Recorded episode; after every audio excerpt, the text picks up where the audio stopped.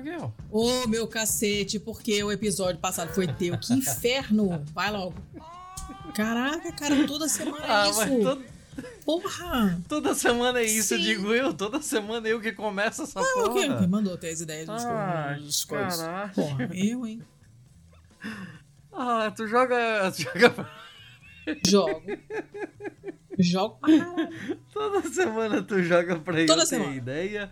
Toda e semana. por causa dessa porra nessa ideia, toda isso. semana eu preciso começar essa porra. Exatamente isso. Exatamente isso.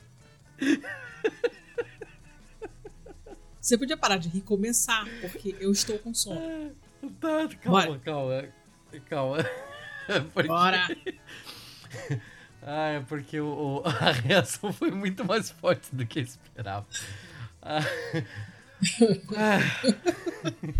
Vai logo. Oh, Calma, cara. Para de ver. Ai, quem tá com sono sou eu e você que tá ah. dormindo. Sejam. Ah, foda-se, foda-se, vai com riso mesmo. Sejam bem-vindos, pistoleiros e pistoleiras. Ai, eu sou o Thiago Correia, caralho. Eu sou Letícia Dacker, porra. É, fala aí por que, que, que nós estamos fazendo aqui, por que, que eu tive que falar sejam bem-vindos e tu não. Ué, você teve que falar porque o episódio passado foi seu, só isso. Aqui hoje é episódio par, hoje é o 154. Toda você não tá parando, não tem motivo palhaçada. nenhum para você estar tá rindo. Todo, Toda semana essa palhaçada.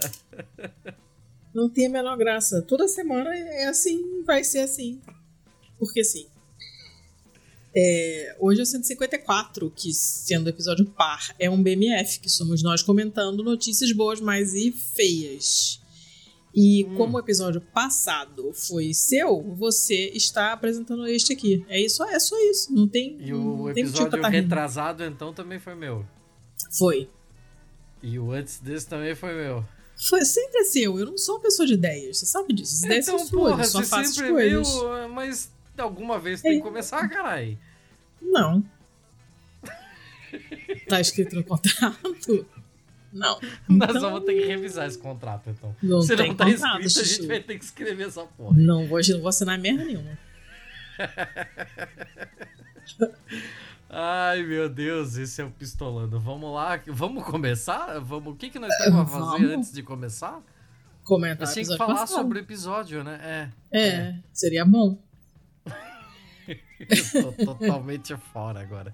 É, o que, que você achou? É, cenourinha, você não tá bem, não, Cenourinha. Eu achei muito legal. A Veridiana foi um amor e foi bem didática. Explicou um monte de coisa. Eu estaria mentindo se eu dissesse que entendi tudo, mesmo ouvindo de novo para editar, mas isso aí é um problema meu, não dela. Uh, e o pessoal gostou bastante, gostou muito dela, né? Como sempre, o senhor tem um ótimo tino para convidados. E foi um episódio bacana, o pessoal gostou, a recepção foi boa também. Então, tô bem contente. Tô contente. É aquele negócio, né? Quando o convidado é bom, fica fácil fazer o episódio ficar bom. É. Assim, a, gente, a gente precisou fazer muito pouco, na verdade. O crédito é, é todo dela, assim, né? Sim, sim. Então. Meu, a gente... é que não é. Ah, a gente, a gente dá muita sorte, assim, de ter a disponibilidade dessas pessoas, assim, né? Ah, sim. E ela, nossa, ela aceitou e foi super tranquila, aceitou de primeira, assim, foi legal. Uhum.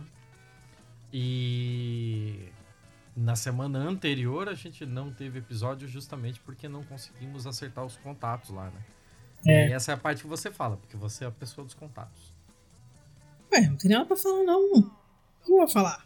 É que não aí. deu ruim lá, que que tava de férias e aí não rolou o contato e é por isso que não teve episódio, é isso, não? É, foi só isso, gente. Ela, a Veridiana estava de férias, eu tinha mandado e-mail e ela tava fora, ah. recebeu a resposta automática que ela não tava, não estava na área. Sim, foi só e... isso, foi só isso, mas a gente fica puto igual, porque a gente fica A gente fica puto igual. É, eu detesto ficar sem episódio, gente. Vocês não têm noção de como eu odeio deixar furo no feed. Nossa, eu fico muito estressado. Porra, é Mas bosta, a gente é não, não, não tá conseguindo. A gente já falou disso aqui, uh, talvez esteja, haja mesmo essa, esse saco cheíssimo com essas coisas, essas conversas online que ninguém aguenta mais. Eu não sei. Eu sei que tá difícil. No começo, que a gente, a gente no sentido de eu, ainda ficava meio assim, cheio de dedos, né? Será que eu vou, vai rolar? E sempre rolava. E agora que já tô super. Não que eu não fosse escolada, escolada antes, porque eu nunca tive problema com isso, mas já entrou na rotina, já virou rotina, entendeu? Já saiu escrevendo e-mail de cabeça, assim e tal, e sem ficar pensando muito no que, que eu tô. na descrição que eu tô botando da gente, né, pra explicar como é que eu trabalho e tal, não sei o que, já, tipo, já sai meio que no automático e, e a gente não tá conseguindo, sabe? Eu tô bem mais. Obviamente, depois desse, desses alguns aninhos fazendo esse, esse programa, tipo, já tô bem tranquila para fazer, para convidar pessoas a sediar convidados, não tá rolando. Então, tá foda. Tá foda. Estudos, estudos indicam que tá foda. E isso deixa a gente incrivelmente frustrado, mas. Faz parte, né? Tá um período bosta. A gente prefere deixar buraco do que fazer um apanhadão de merda, porque. Porque a gente não sabe nada de coisa nenhuma, né? né? Pois é, a gente não sabe nada de nada, não faz sentido a gente ficar é, comentando coisas que a gente não sabe. A gente não vai ficar é. fazendo coisa pra encher linguiça aqui e é, colocar conteúdo ruim no filho dos outros. Foda-se. É. É... Você falou aí de aninhos, aninhos e tal, e estamos quase completando mais aninhos, né? É, menino, tá chegando. Que coisa, caralho. Aliás, inclusive, você não tem nada programado, você não teve nenhuma ideia para aniversário. Eu não tive, eu não é, tive. É, então... Eu tô burro, ultimamente eu tô burro. Eu Mas... não conte comigo pra essas coisas, então. Ih, é, então fodeu. Então fodeu. Então a gente chega lá no aniversário então, e é isso aí, festinha, galera, acabou. Gente. É, isso aí, não vai não ter é festinha. Nem que ter festinha. Ah, o aniversário é quando o episódio, o podcast morre. Né? Porra, não, não exagero. Escuta, é... vambora? Vamos, vamos, vamos. É, vamos de começar pelo B, né? Começar pelo bom. É. é normalmente você assim. quer começar? O que, que você tem aí? Quantas Eu tenho dois bons. Dois bons que por acaso são relacionados. Ligeiramente. Ah, mas se são relacionados, então emenda os dois um atrás do outro já. Não, não, mas aí vira não. uma só. Oh, porra, tá bom então. Faz, faz como quiser, é teu. Quantos bons você tem? Eu tenho dois, eu tenho dois. Ah, então tá. Mas os meus não tem nenhum tipo de relação. Dá pra forçar uma relação, mas não. É, aqui eu vou forçar um pouquinho também. É só tipo o assunto eu mesma não tô relacionado. Mas vamos lá. Hum. O assunto é comida, tá? E a primeira é uma bem bobinha, é uma notícia do G1, do dia 6 de maio agora, hoje é dia 10, então fresquinha. Uh, é, e é, é uma notícia muito bobinha. É, vocês vão entender. Porque é, tá rolando uma competição entre os restaurantes da UFPR, entre os refeitórios da UFPR, e o pessoal da cozinha tá fazendo escultura de comida. Hum. Em todos os restaurantes. Uma pessoa começou e aí todos começaram a fazer e virou uma espécie de competição. Então eles pegam essas comidas fresquinhas uh, e fazem as esculturas de bichinhos, são quase sempre bichinhos. Isso já tinha aparecido para mim no Twitter, já tinha aparecido para mim no Instagram. E eu achei super fofinho, super simpático. E, mas aparentemente a coisa foi se propagando, que é sempre muito legal. Uh, eu não tenho nenhuma experiência em RU, porque, inclusive, só foi descobrir o que era RU um pouco tempo atrás. Porque sério? a minha faculdade, sério, porque minha, a minha faculdade, ela, a Unirio não tem um campus grande, ela é uma, uma faculdade, uma universidade pequena. E o nosso prédio era destacado dos outros, sabe? Então você tem uma sede maravilhosa na, na, na Praia Vermelha, no Rio, que é linda, mas não era pra gente. A gente ficava lá num prédio merda, arrendado do Instituto Hannah Mariana do Brasil, que é o pessoal de homeopatia, ou seja, 20 vezes pior. Um prédio com muitos andares, então você tinha que ficar esperando o elevador 20 vezes por dia, era um saco. Num lugar bosta, ali perto do Sambódromo, que não tem nada além de loja de material de construção, é tudo ruim. E não tinha refeitório. Então a gente comia na rua. Eu comia na casa da minha avó depois que eu fui pro hospital, mas o ciclo básico, que são os dois primeiros anos né, que não são dentro do hospital, eram nesse, nesse, nesse prédio horrível ali no Estácio. Não, não tem, não tem espaço para nada. Eram poucos, poucos cursos, eram medicina, biomedicina, enfermagem e biologia, nem lembro se era biologia, estou ficando doido, não sei. Era pouca, relativamente pouca gente, apesar de ser uma federal e tal, não tinha refeitório. Então a gente comia no restaurante, gastava uma grana comendo e tal, era uma merda. Ô, hum, não sabia o que era isso. Ah. você, você, acabou de falar de Estácio. E aí é. agora é. explica pro não carioca aqui. Você tá falando. Do da... bairro Estácio. Tá, eu ia perguntar se era do bairro, da faculdade ou da escola não, de samba? Não, é faculdade. Tá não, tem não. uma não. faculdade Estácio de Sá, não tem? Tem, a merda. Ah, não, era no bairro Estácio, ali perto do Sambódromo, pertinho do Sambódromo. Hum. E era perto da rua Frecaneca, onde só tem loja de material de construção. Assim, é, olha, lugar, olha, chuchu. Vai pegar um ônibus ali de noite para voltar para casa era um amorzinho. Mas enfim. Avião do cacete. Ah, taca de pau. É. Mas aí, assim, é, começou como brincadeira, assim, né? E, e aí o pessoal começou a, a se empolgar com esse negócio. E aí todo mundo começou a fazer essas esculturas. Começou com a Mainara Rodrigues, que é auxiliar de cozinha, e ela começou a fazer isso no campus de ciências agrárias lá de Curitiba. Aí ela fez essa primeira escultura numa sexta-feira, né? Hum. E ela também é estudante, ela disse que faz curso de técnico de segurança do trabalho, chega na sexta, tá todo mundo destruído. E era um dia em que Cadê ela estava tranquila. Calma. Tá lá na pauta, só sei lá olhar. E. Ah, ah, então. E era um dia que tava tranquilo para ela, ela falou assim: ah, vou fazer uma escultura aqui, não tô fazendo nada mesmo. Fez uma escultura e os alunos amaram, tiraram um monte de foto, não sei o que, postaram. E aí virou uma competição entre o, todos os cozinheiros das unidades da UFPR no Paraná inteiro. E a UFPR serve cerca de 12 mil refeições nos restaurantes todos os dias. Caralho. É, porque são vários campi, né? Então é, é gente uhum. pra caramba. Obviamente é um, um, papel social fortíssimo, porque tem gente que realmente está em situação de vulnerabilidade não poderia estudar se não tivesse alimentação é, fornecida pela universidade, porque não teria dinheiro para se alimentar na rua, passa o dia inteiro na rua porque mora longe, é, ou já paga aluguel porque mora fora né, da sua própria cidade. A gente sabe que é uma situação bem complicada para muita gente. Então acaba fazendo o, uma, uma diferença muito grande na vida das pessoas, né? E eu fiquei bem é, surpresa de ver que uh, os pratos são assim, tem muito legume, muita verdura. É, aparentemente é tudo muito saudável, muito equilibrado, né? O pessoal reclama muito de comida de bandejão. E aqui me parece tudo muito bonitinho e muito equilibrado, né? Essas refeições são uhum. servidas a R$ 1,30, que é um valor praticamente simbólico, né? E, Sim. e enfim, e continuaram funcionando, mesmo com as aulas suspensas em alguns lugares do, do país, né? Teve algumas faculdades fizeram uma coisa dessa, me lembro de ter lido, porque era simplesmente a única refeição decente que as pessoas tinham no dia, às vezes, né? Então é, é um refeitório que funciona super bem, aparentemente. Eu não estudei lá, então não posso dizer. Mas olhando assim, as coisas são muito maneiras, assim. Tem um arroz soltinho, não é papado, um monte de legumes e verduras, muitas frutas que eu não comeria. Uh, um monte de coisa legal, assim. Eu achei bacana. É uma notícia super bobinha, super bobinha. Mas os bichos, mesmo os horrorosos, são fofos. e é uma ideia legal e faz e de alguma forma isso faz as pessoas prestarem atenção na comida, que eu acho que é sempre bom, porque a gente acaba indo no automático, comendo sempre as mesmas coisas. E quando você faz uma coisinha diferentinha dessa assim, né? Primeiro que tem que ter legume e verdura para fazer as coisas.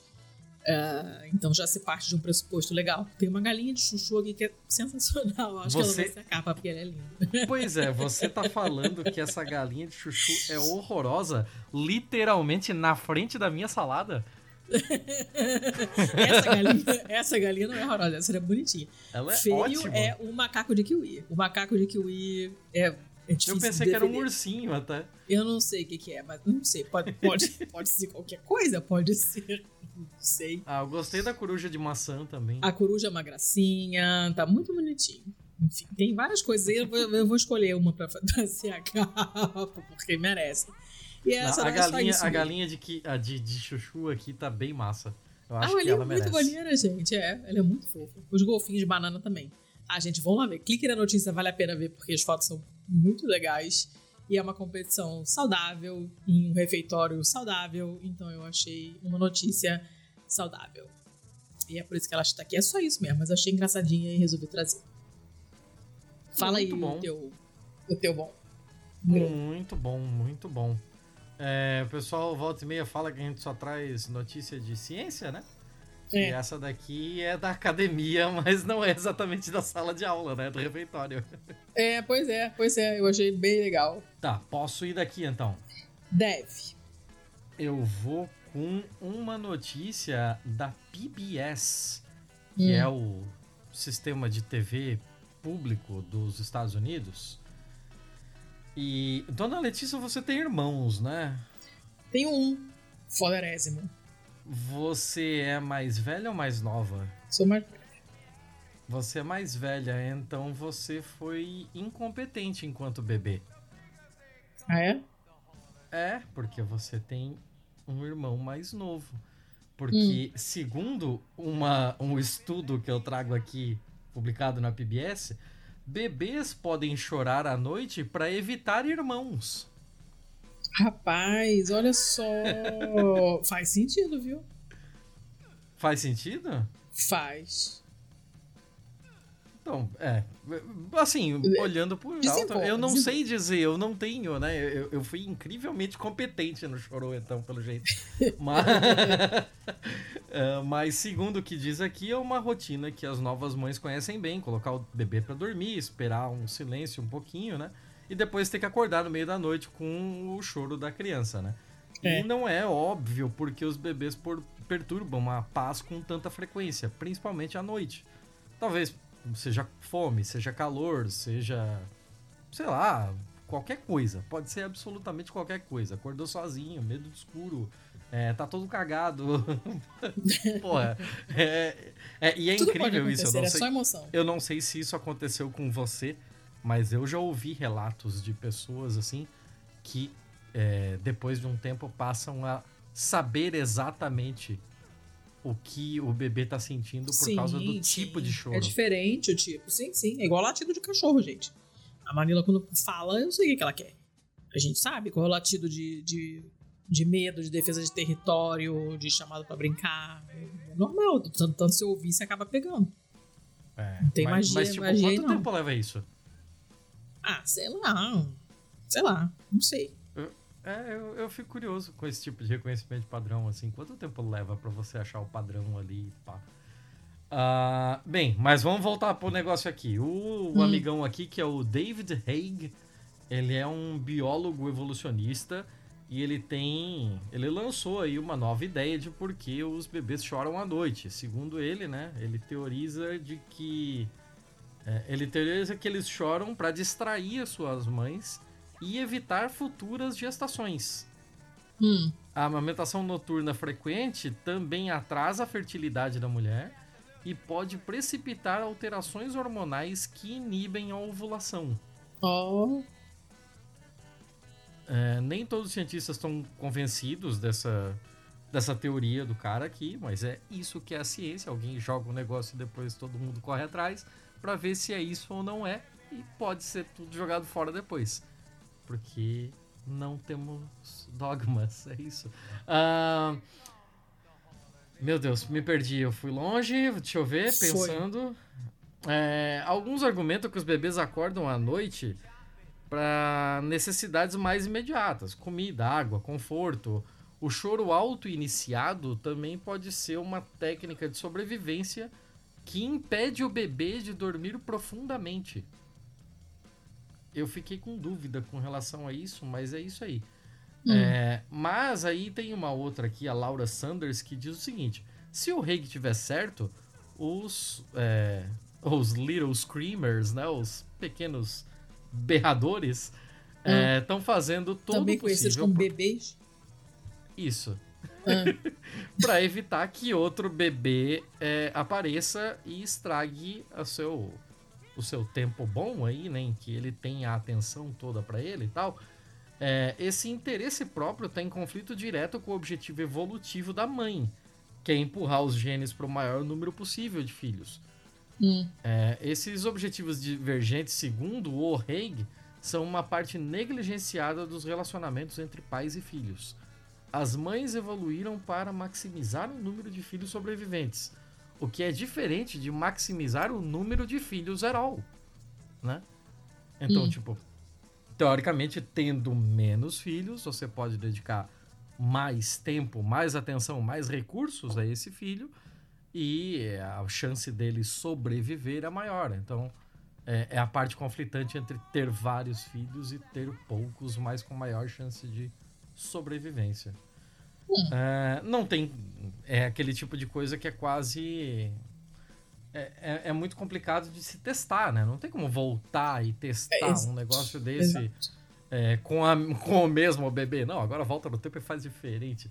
É, para ver se a amamentação noturna realmente ajudou o bebê a sobreviver ou não nos primeiros capítulos da história evolutiva.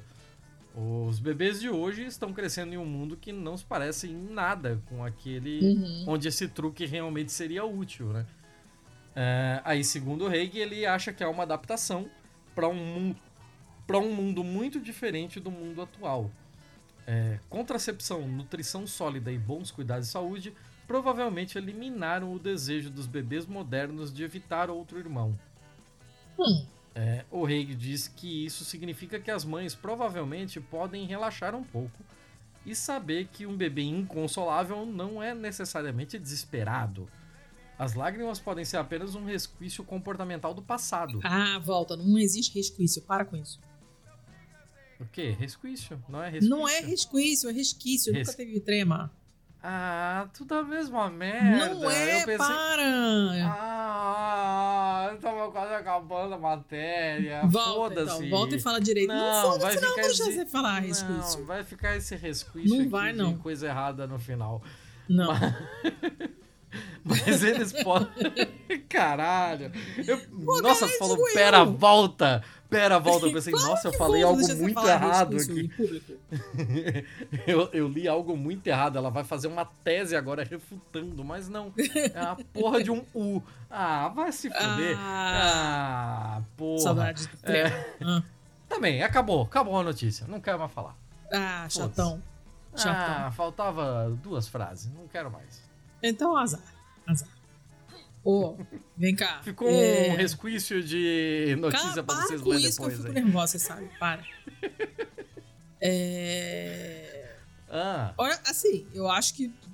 Eu, tipo, até faz sentido, sabe? Porque você tu acordar acha? de madrugada é a, é a coisa menos tesuda que existe no mundo.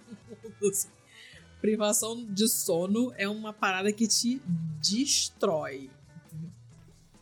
Não, eu sei bem como é, mas você acha que pode ser uma estratégia evolutiva? Não, eu não de... acho que é uma estratégia evolutiva, mas eu acho que é uma consequência não, não, não voluntária. Enfim, acho que super acontece. Tem gente que tem fogo no rabo mesmo sem dormir, né? Mas tem que ter, tem que ser muito guerreira, porque olha, é foda foda.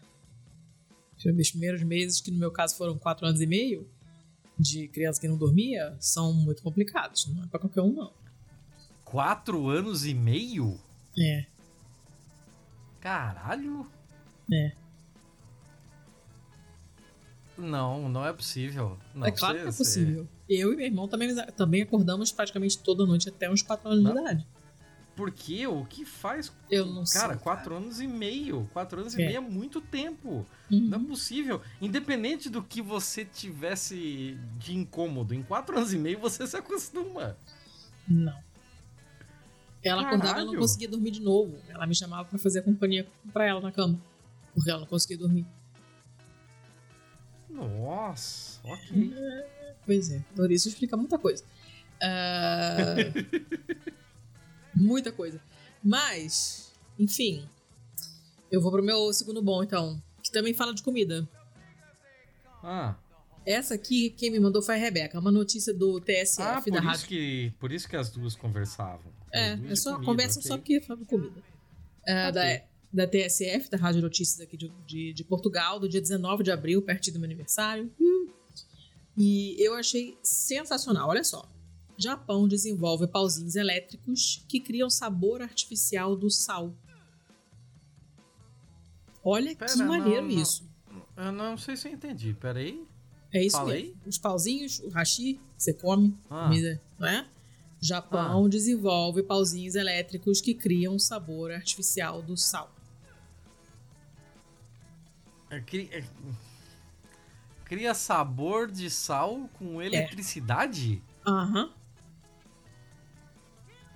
Eu não sei se eu entendi isso aí, mas vai, segue. Você acabou segue. de descrever exatamente isso.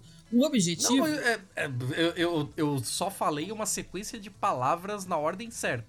mas- que mas é aparentemente exatamente isso. formam uma frase. Mas Essa é frase isso. fazer sentido é outra coisa. Mas é isso que acontece. O objetivo é combater a ingestão excessiva de sal. tá? Lembrando Hum. que eh, esses produtos fermentados de soja e tal, não sei o que, o shoyu tem sal pra caramba.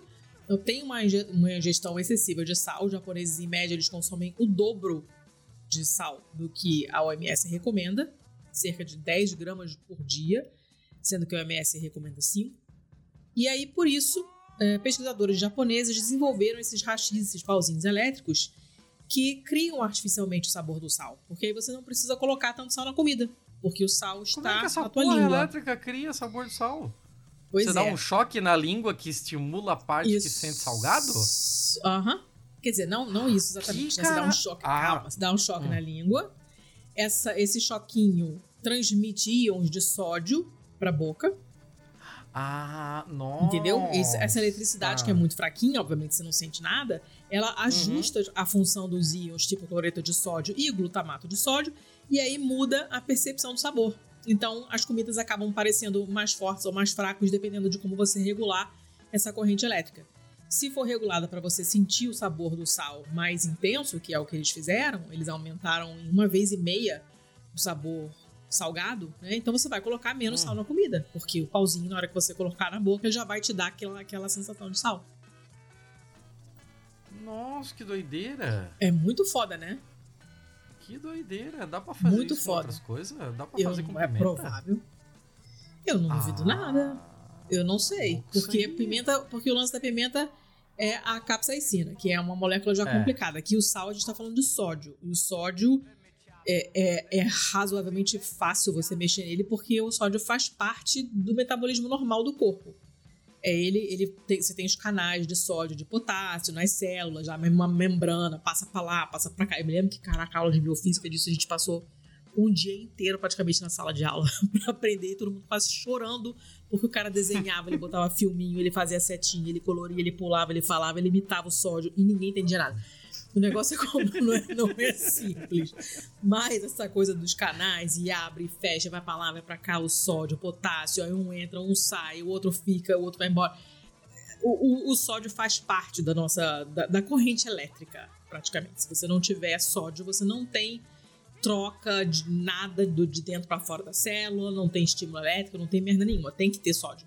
Faz parte do nosso metabolismo. Então eu acho que é mais fácil de você testar e de você mexer, até porque é um, né, é- um sódiozinho, né?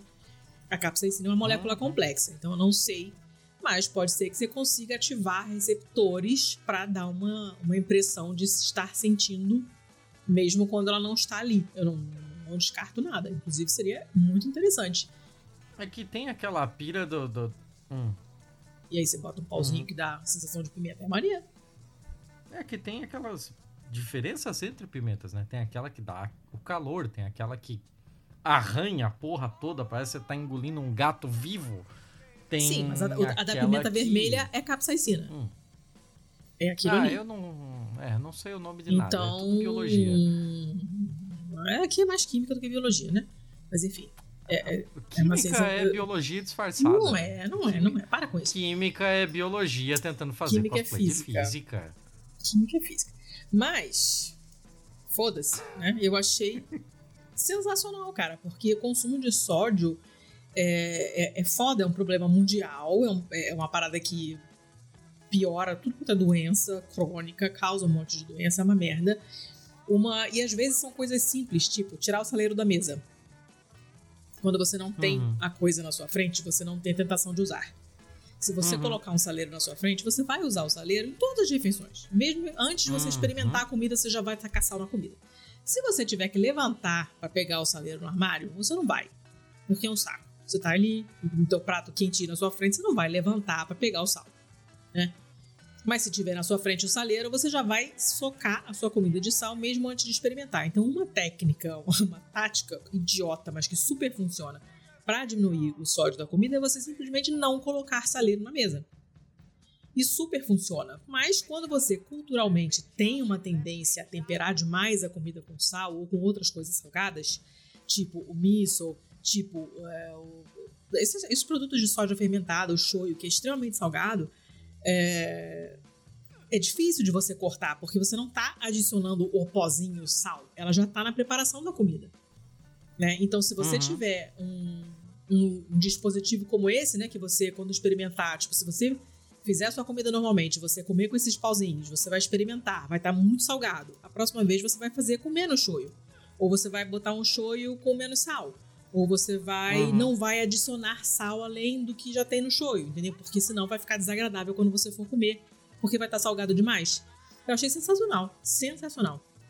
Muito bom. Agora não sei com que outras coisas pode se fazer isso aqui, como você falou, não sei.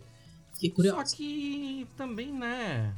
Hum. A gente se acostuma a essas coisas, né? Aí depois a gente entende o funcionamento dessa parada e começa a fazer errado, né? Ah, não sei. Vai fazer o quê? Desligar o pauzinho? É. Ah, acho que não. Ah, tá muito salgado. Reduz o bagulho de pauzinho e foda-se. Ah, não sei Porque não. eu não vou jogar comida fora. Não, mas aí você faz uma vez, cara. Sabe? Uma vez. Depois você, ah, quem cozinha sabe. Não. Você comeu hoje, tá muito salgado, amanhã eu boto menos. Eu achei muito legal, muito legal. Quero ver o desenrolar disso aqui, de que maneira que eles, que eles desenvolvem mais esse negócio aqui. E tem uma foto de uns, uns guiosas ali no pratinho, que já até me deu vontade, embora eu já tenha jantado. Porque eu adoro um raviolizinho. Tá bem bom. É, era só isso, mas eu achei muito bom. Então tá. Então, louco isso aí. Louco. Louco. Hum, hum. Achei interessante. Eu tô, é, tô, eu tô, com alguma dificuldadezinha ali, mas. Qual a tua eu dificuldade? Usaria, sabe? usaria fácil. Usaria fácil. Qual a tua dificuldade? Ah, esse negócio de que a gente ia aprender a contornar o bagulho e tal. Mas usaria tranquilamente. Eu achei. É, achei legal. A intenção é ótima. A intenção é ótima. Talvez pro Japão funcione. Aqui. ah, não vou falar nada. Vamos lá. Posso seguir? Deve. Vou com um artigo da Science Alert. Hum. Uh, 16 de março de 2022. Hum. De alguém grego. Tes Komondouros. Hum. Komondouros. Né? Será que vem da palavra Comodoro? Oh, louco sei. Uh, não, mas não era sobre isso que iríamos falar. Uh, su você ligou as suas duas notícias boas? é. pelo negócio das duas serem de comida, né? Eu Sim. também consigo fazer alguma associação bem forçada entre as duas, porque falei do bebê lá que chora, e depois do bebê chorar, o que, que ele faz? Ele começa a tentar se comunicar, certo? Hum, hum. E a notícia aqui diz o seguinte: novos experimentos sugerem que a linguagem humana provavelmente não começou com grunhidos. Hum que é uma ideia que a gente tem praticamente cristalizada, né, né daquele negócio de daqueles grunhidos, daqueles balbuciados até desenvolver uma linguagem, né? Hum. E segundo o artigo aqui, a nossa capacidade de comunicação elaborada é uma das maiores superpotências da humanidade, né? Superpoderes da humanidade. É, ele nos permite reter e construir conhecimento através de gerações, tal, tal, tal e recentemente uma equipe de pesquisadores montou alguns experimentos para explorar é, o quanto do. O, o que exatamente os nossos primeiros ancestrais é, grunhiam uns para os outros como meio de comunicação. Hum. E aí, como a principal função da linguagem é transmitir significado entre as pessoas, os pesquisadores testaram para ver se gestos ou sons não verbais eram mais eficazes para transmitir algum significado. Hum. E, e, esse conceito aqui eu totalmente entendo. Porque você não tem uma pequena sensação lá no fundo, bem no fundo, de que toda palavra, se bem exploradinha, é uma onomatopeia? Não. Ah, tipo, musgo, lesma. Não. Tipo, ah, porra, tá de sacanagem não. com a minha não, cara, Letícia. Não tem. Mesa. Porra, cachorro. Não. não. Tomate. Não. Para de forçar. Eu acho, É, eu acho que bem conversadinho, assim, é porque tem que, tem que ver.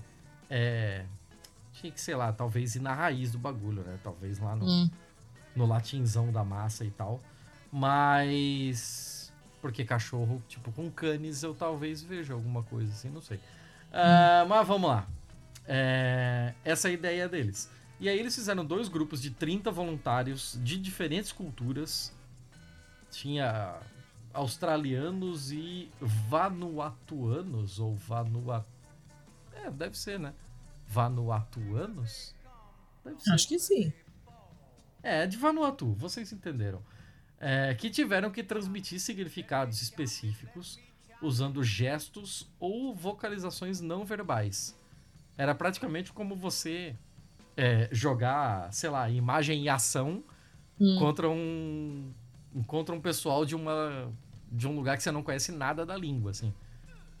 Tipo, você bota, sei lá, um, uns Quechua para jogar imagem e ação contra uns mongol, assim. É. e o mesmo exercício foi repetido com 10 voluntários videntes, né? 10 uhum. voluntários é, e 10 cegos que hum. foram incumbidos de produzir as comunicações gestuais ou não verbais, enquanto um grupo de graduandos tentava entender o que significavam. Aí a comunicação bem sucedida foi duas vezes maior quando os produtores da comunicação estavam gesticulando mais do que vocalizando. Oh. Tanto é, transculturalmente quanto entre cegos e com visão. Que coisa!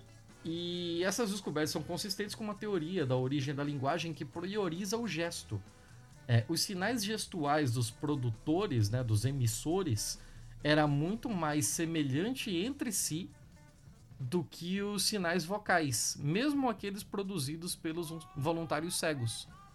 Por exemplo, todos hum. usavam a ação de girar uma chave para representar a palavra fechadura enquanto hum. não havia nenhum som que pudessem usar para incorporar o significado de girar uma chave. Ah, tá.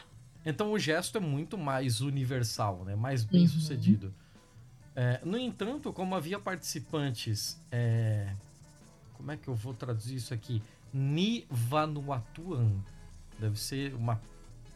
Sei lá, um, um, um subgrupo dentro dos Vanuatuanos Menor é, ideia. Que tinham relata relativamente pouca compreensão da cultura ocidental, aí começaram a surgir algumas, é, algumas diferenças. Por exemplo, é, chain, né? cadeia, corrente, é, foi comunicado de forma diferente. Hum. É, simulando manualmente a ação de puxar presa a algo pesado por um, por um emissor australiano e simulando manualmente uma ação de arremesso que representava a corrente como uma corrente de âncora hum. pelos vanuatuanos. Então, tipo, é, mais até pelo próprio uso da corrente nas diferentes culturas, né? Tipo, os vanuatuanos é uma ilha, eles têm muito mais ligação com o mar. A corrente faz mais sentido enquanto âncora do que enquanto é, objeto de tração, né? É, o estudo assume que. Assume não. Se eu falar assume, a Letícia vai ter uma 5. Isso. É, o estudo presume. Obrigada. Que. eu já tava com o dedinho levantado assim, ó, você não viu, mas tava com o dedinho levantado já. o estudo presume que os nossos sistemas cognitivos envolvendo a linguagem não mudaram significativamente em até 500 mil anos desde que se pensa que desenvolvemos a linguagem. É claro, hum. pode ser que ambas as, as formas de comunicação possam ter evoluído simultaneamente. Isso também é uma possibilidade. É, coisas simples como gritar também parecem ser bastante universais. Então é possível que os humanos sempre usem essa combinação. Até, assim, é, é, possível imaginar isso como dando algum tipo de ênfase, né? Nós fazemos isso com os gritos e tal. Sim, sim. É, com, com as diferentes entonações de uma, de uma verbalização. Uhum. É, mas a FEI e os colegas aqui explicam que há evidências mistas para isso, com alguns pequenos estudos mostrando que a vocalização pode impedir o sucesso da comunicação gestual. Olha, outras evidências que ajuda. Que engraçado. É, exato. Porque quando você começa a colocar a comunicação não gestual, você é, é, junto com ela, assim, sem, sem nem pensar muito sobre isso, você já está trazendo consigo também toda uma série de outras regras da sua comunicação textual. Hum. Né? Você já tem um negócio de tipo é, objeto, verbo, não sei o que. Sim. É objeto e verbo, não lembro o outro. Como é é sujeito, é verbo, objeto. Sujeito, sujeito, é. isso. é, então, tipo, a pessoa da outra, da outra etnia, raça, sei lá o que, que você vai falar, hum. pode ter uma ordem dessas coisas diferentes. Diferente, pode é. fazer, é. pode fazer a diferença na comunicação. Então, em, em determinados pontos, a, a linguagem apenas gestual tem menos barreiras. Né? Que coisa interessante. Louco isso aí, né? É. Outras evidências também sugerem que podemos ter confiado em mais gestos primeiro, incluindo hum. que gestos são mais usados em primatas não humanos do que vocalizações. Hum. Então pode ser alguma coisa de, de reflexo da própria natureza, sabe? E crianças pequenas e chimpanzés usam gestos muito semelhantes. Oh. Portanto, é possível que no início, antes de inventarmos as palavras reais, significados mais complexos possam ter sido melhor articulados pelas nossas mãos do que pelas cordas vocais. Até oh. porque tem mais essa questão, né? De que as cordas vocais também estão em desenvolvimento, né? E mais sobre isso, ouça o Babel, né? Isso. é favor. sempre. Toda vez que a gente fala de qualquer coisa sobre línguas, linguagem, Babel, linguística, Babel. comunicação, Babel, Babel, Babel. A resposta é, é Babel. Inclusive o Bruno pirou com uma parada que eu mandei para ele é, essa semana. Beijo aí. pro Bruno, pra Cecília, beijo, beijo. É, acabei meus, meus bons, agora é feio. Não, agora é mal. É mal, desculpa, tô doido. Tô doido. É. Você quer começar então? É, Manda posso ver. começar. Posso começar. É, essa aqui, é, olha, ela é bem mainstream, tá? Ela apareceu pra caramba em um monte de lugares diferentes. Essa aqui, a versão que eu vou falar agora, foi o Gustavo que mandou. O Gustavo é o nosso superintendente de trocadilhos. E ele me forneceu alegremente essa notícia que eu já tinha visto, mas essa aqui deu uma tristeza especial, assim, até pela manchete. Uh, você já deve ter visto, quem está ouvindo provavelmente já viu também, porque rodou bastante, mas eu achei que ela é tão ruim que vale a pena, vale a pena trazer do mesmo jeito. É uma notícia do Science Alert também, do dia 7 de abril, e fala dos malditos microplásticos, que a gente já mencionou aqui inúmeras vezes, principalmente eu, é um assunto que eu trago, acho que com frequência. E eles já foram encontrados uh, na parte mais profunda dos nossos pulmões. Já apareceu no sangue também, já apareceu na placenta, cada vez pior. Né? Esse termo microplástico foi cunhado só 18 anos atrás, tá? Então é relativamente recente. Ah é, mas já virou termo de uso comum. A gente escuta falar bastante desse tipo de notícia e, e a tendência é piorar, né? Porque todo ano um ser humano médio consome mais ou menos 74 mil partículas de plástico.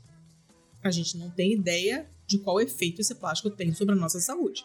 É recente demais. Em março desse ano foi quando descobriram um microplástico na nossa corrente sanguínea.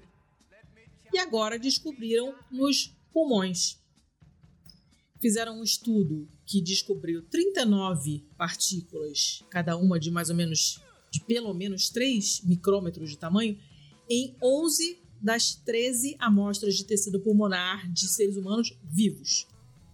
Caralho. Já tinham sido feitos estudos em cadáveres e com amostras de, de de câncer. E de, de quais idades são essas, essas amostras? Eu acho que ele não fala, mas não, não sei se importa muito. É, descobriram nesses estudos anteriores, né, já tinham notado que tinha fibras muito pequenas, tinha é, resíduos pequenos de plástico e tal, mas não tinha analisado a composição dos polímeros de plástico, né? Uhum. E é, dos tipos de microplásticos que foram detectados nesse último estudo, você tem mais ou menos uma dúzia de polímeros que são os que aparecem com maior frequência, inclusive polietileno, que tem praticamente tudo, Sim. desde embalagens de plástico de todos os tipos até resinas que se usam em tintas, é, em pneu de carro, nylon que serve para fazer roupa, enfim, né, de tudo. E embora esses microplásticos fossem tenham sido encontrados só em quantidades pequenas, eles estavam em todo o pulmão. Hum. Principalmente na. Principalmente não, mas na parte mais é, complicada é a parte mais baixa do pulmão. Tá? Então, quanto mais baixo o pulmão, mais tinha contaminação. Só que Baixa. o que- o que- Baixa que você disse, tipo, mais pro diafragma? Sim. Tá. A, a coisa mais complicada disso, de entender disso tudo é que essas partículas elas eram inesperadamente grandes. Porque as vias aéreas vão ficando menores conforme você vai descendo nos pulmões, né? Uhum. Você tem a traqueia, que é larga, e aquilo vai, aquela. ah, Todo mundo já viu aquela imagem da árvore ali, dos brônquios no pulmão, que vai ficando cada vez mais fino. E então, tipo, ninguém esperava encontrar partículas desse tamanho tão lá pra dentro. Uhum. O pessoal pensava assim: ah, isso aí vai ser expelido, a pessoa vai espirrar, né? Isso aí vai ser jogado pra fora pelo muco, a pessoa vai só o nariz, vai sair microplástico, isso não vai chegar no pulmão. Chegou. Chegou bem lá pra baixo, então o pessoal tá meio bolado assim, tipo, cara, como é que isso foi parar aí? Sabe? Porque o duto alveolar, que é a parte mais terminal mesmo, lá no finalzão, onde tem as trocas eh, gasosas, tem um diâmetro de mais ou menos uns 540 micrômetros. Mas acharam partículas de 2.475 micrômetros. Caralho. Tipo assim, é grande demais pra estar ali. Como é que isso foi Uhum. parar aí? O que, que tá acontecendo? Né? Aí eles estão achando assim, ah, cara, sim, a gente in- inalar é obviamente, né? Inalação é uma, é uma rota regular de, de, de exposição para microplásticos, porque são micro, então estão no ar, a gente respira essa merda. A gente pode estar re- respirando partículas maiores do que a gente estava é, achando que a gente fazia, mas a gente não, não- não sabe exatamente nem como é que isso foi, falar, foi para lá, nem o que, que esses níveis de microplástico podem causar no nosso corpo, se é que causam alguma coisa.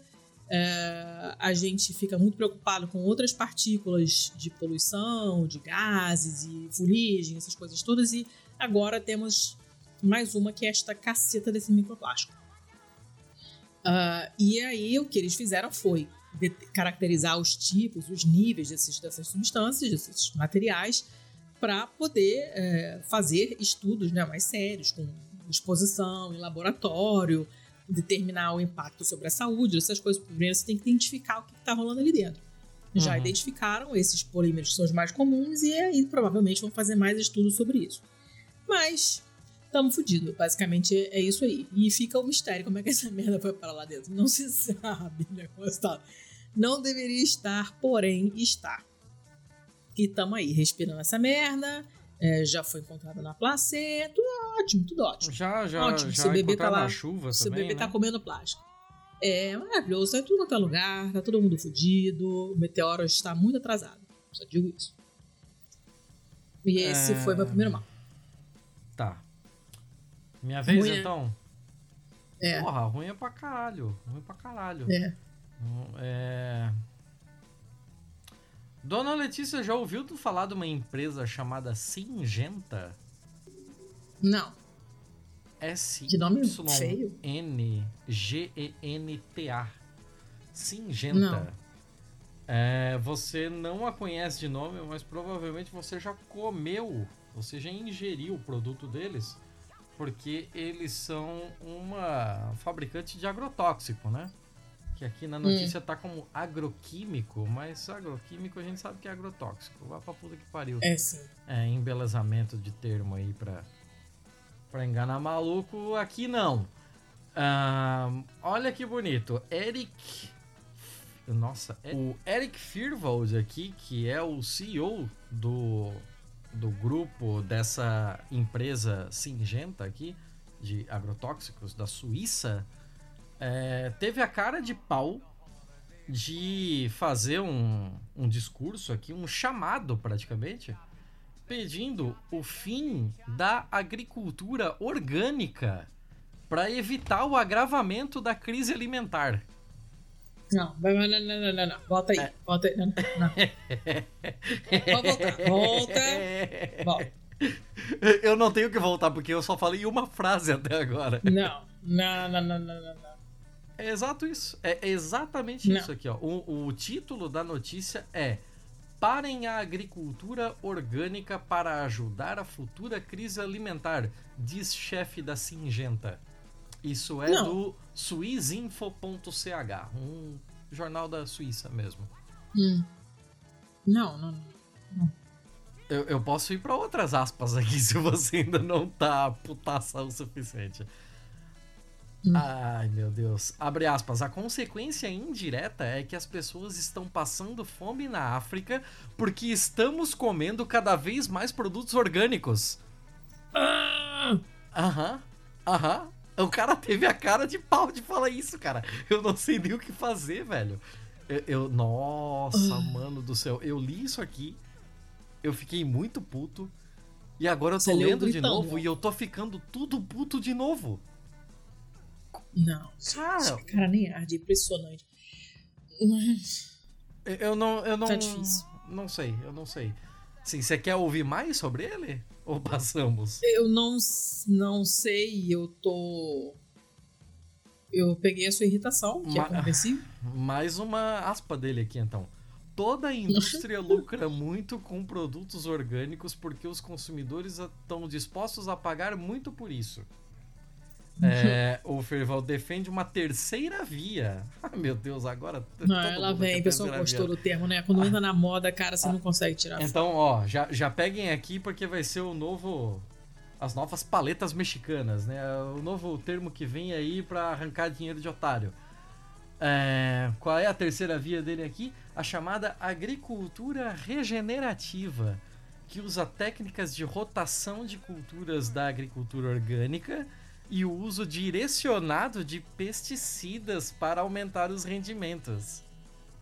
Cara, tá bom então. Ah, for, foram perguntar aqui pra, pra uma pessoa que é, eu não sei se é homem, se é mulher, é Killian, então não sei. A Killian Bauman, ou o Killian Bauman, que é um agricultor hum. ou agricultora orgânico, hum. ou orgânica, de Berna, e Berna é Berna mesmo, e presidente ou presidenta da Associação Suíça de Pequenos Agricultores, que chamou os argumentos do cara de grotescos. Eu acho que aqui foi extremamente polida porque era para um Eu jornal. também acho. É porque, porque... canadense. É, não. Tinha, ah, tá isso aqui. aí é a frase que merece tapa na cara, gente. Sim, total. Ah, ele. Ele disse que o CEO da Singenta estava é, brigando por suas vendas, já que os agricultores estão usando cada vez menos pesticidas. É, não é agricultura orgânica, mas a nossa fome por carne que promove um maior uso da terra. A ração animal é cultivada em 43% das terras aráveis suíças e ainda importamos 1,2 milhão de toneladas por ano. A produção de, entre aspas, calorias animais requer muito mais terra do que calorias vegetais. Né? Uhum. Uh, quase 193 milhões de pessoas em 53 países sofrem com insegurança alimentar aguda em 2021, é, segundo uh, os dados das Nações Unidas, né? que classificaram isso como uma combinação tríplice tóxica de conflito, extremos climáticos e efeitos econômicos da pandemia. É, a guerra na Ucrânia também não ajudou em nada, né? Representa mais riscos para muitos países, é, especialmente na África, que dependem da Ucrânia e da Rússia para o trigo e fertilizantes para suprimentos de outros alimentos, né? Mesmo antes da guerra, as pessoas estavam lidando com as consequências da pandemia e da redução de renda, os preços dos alimentos estavam em alta de 10 anos e os preços dos combustíveis em, na, no ponto mais alto dos últimos 7 anos. Né? É... Cara, eu... que tudo, só coisa ótima. Só Sim, coisa sim. ótima. o mundo tá todo indo pro caralho, mas a culpa é de quem produz sem agrotóxico. É isso aí. É claro. Claro. De quem seria? É surreal, puta que pariu. Não é? Só faltou colocar a culpa Hum. nas crianças da África. É, porra. Vocês só sentem fome porque existem, né? Olha.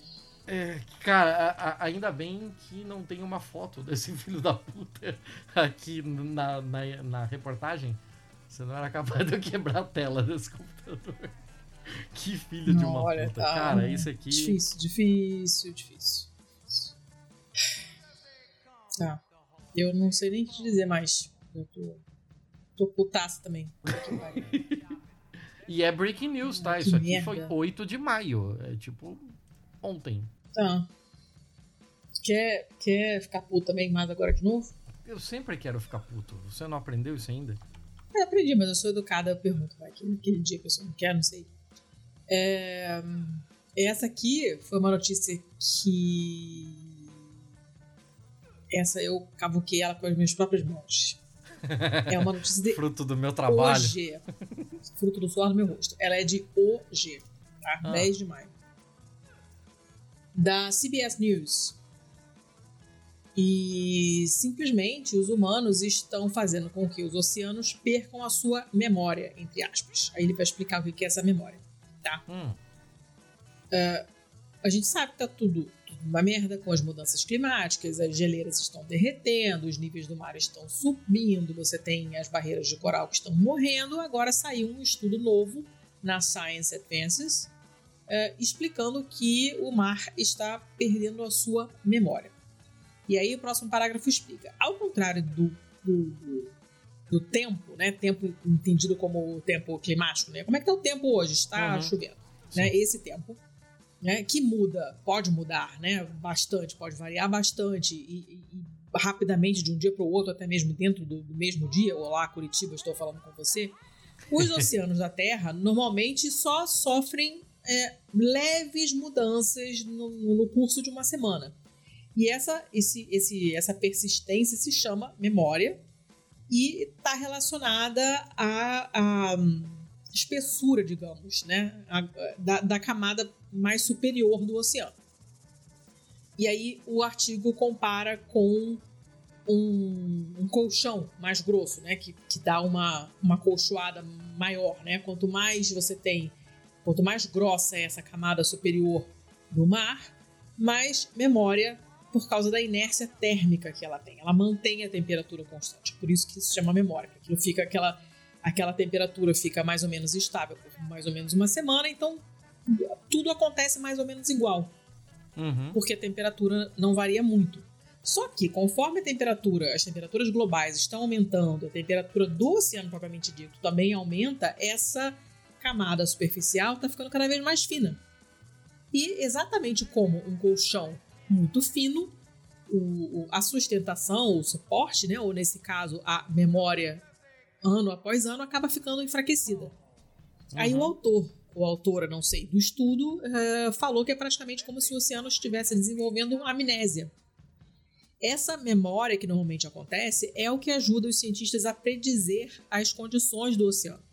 E quanto mais, eh, digamos, quanto pior estiver essa memória, mais vai ficar difícil fazer previsões. A gente não vai conseguir Hum. acompanhar as mudanças e vai ficar tudo cada vez mais difícil. Era bem sobre isso aí que eu tava é, já tava preparado pra perguntar, assim, qual era a consequência disso.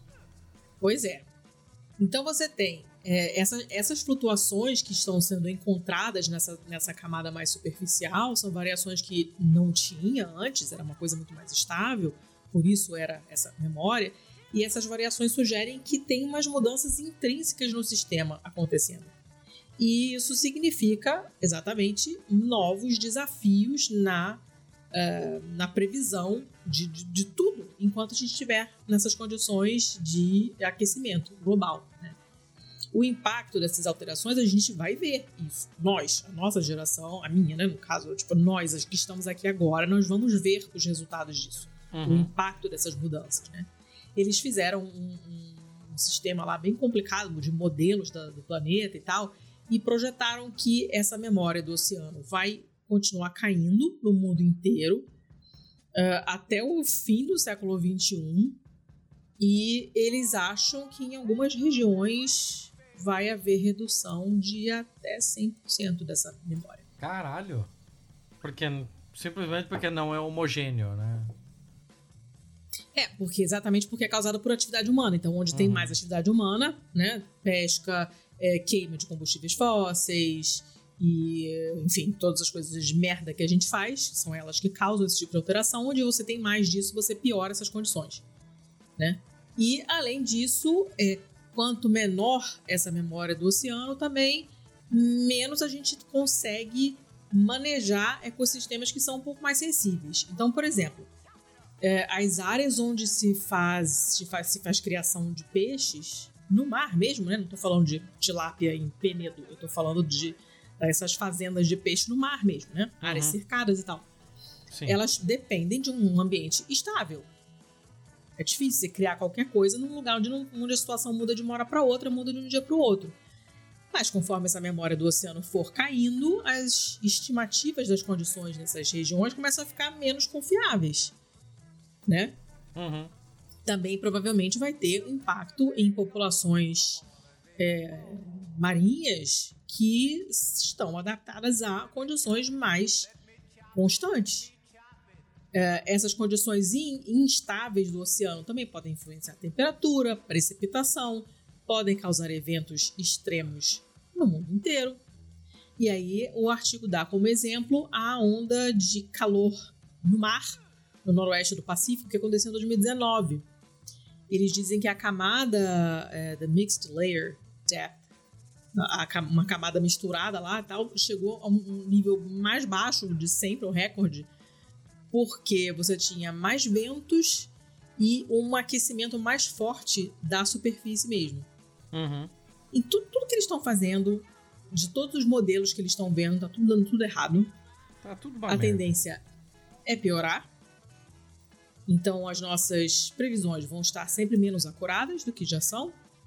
A nossa dificuldade em lidar com essas populações tá certo, marinhas. Acurada? Existe acurado. Quer ver?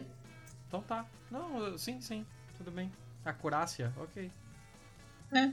Esmerado, ó, definido pelo cuidado, dedicação, empenho, que se acurou, que foi tratado com cuidado.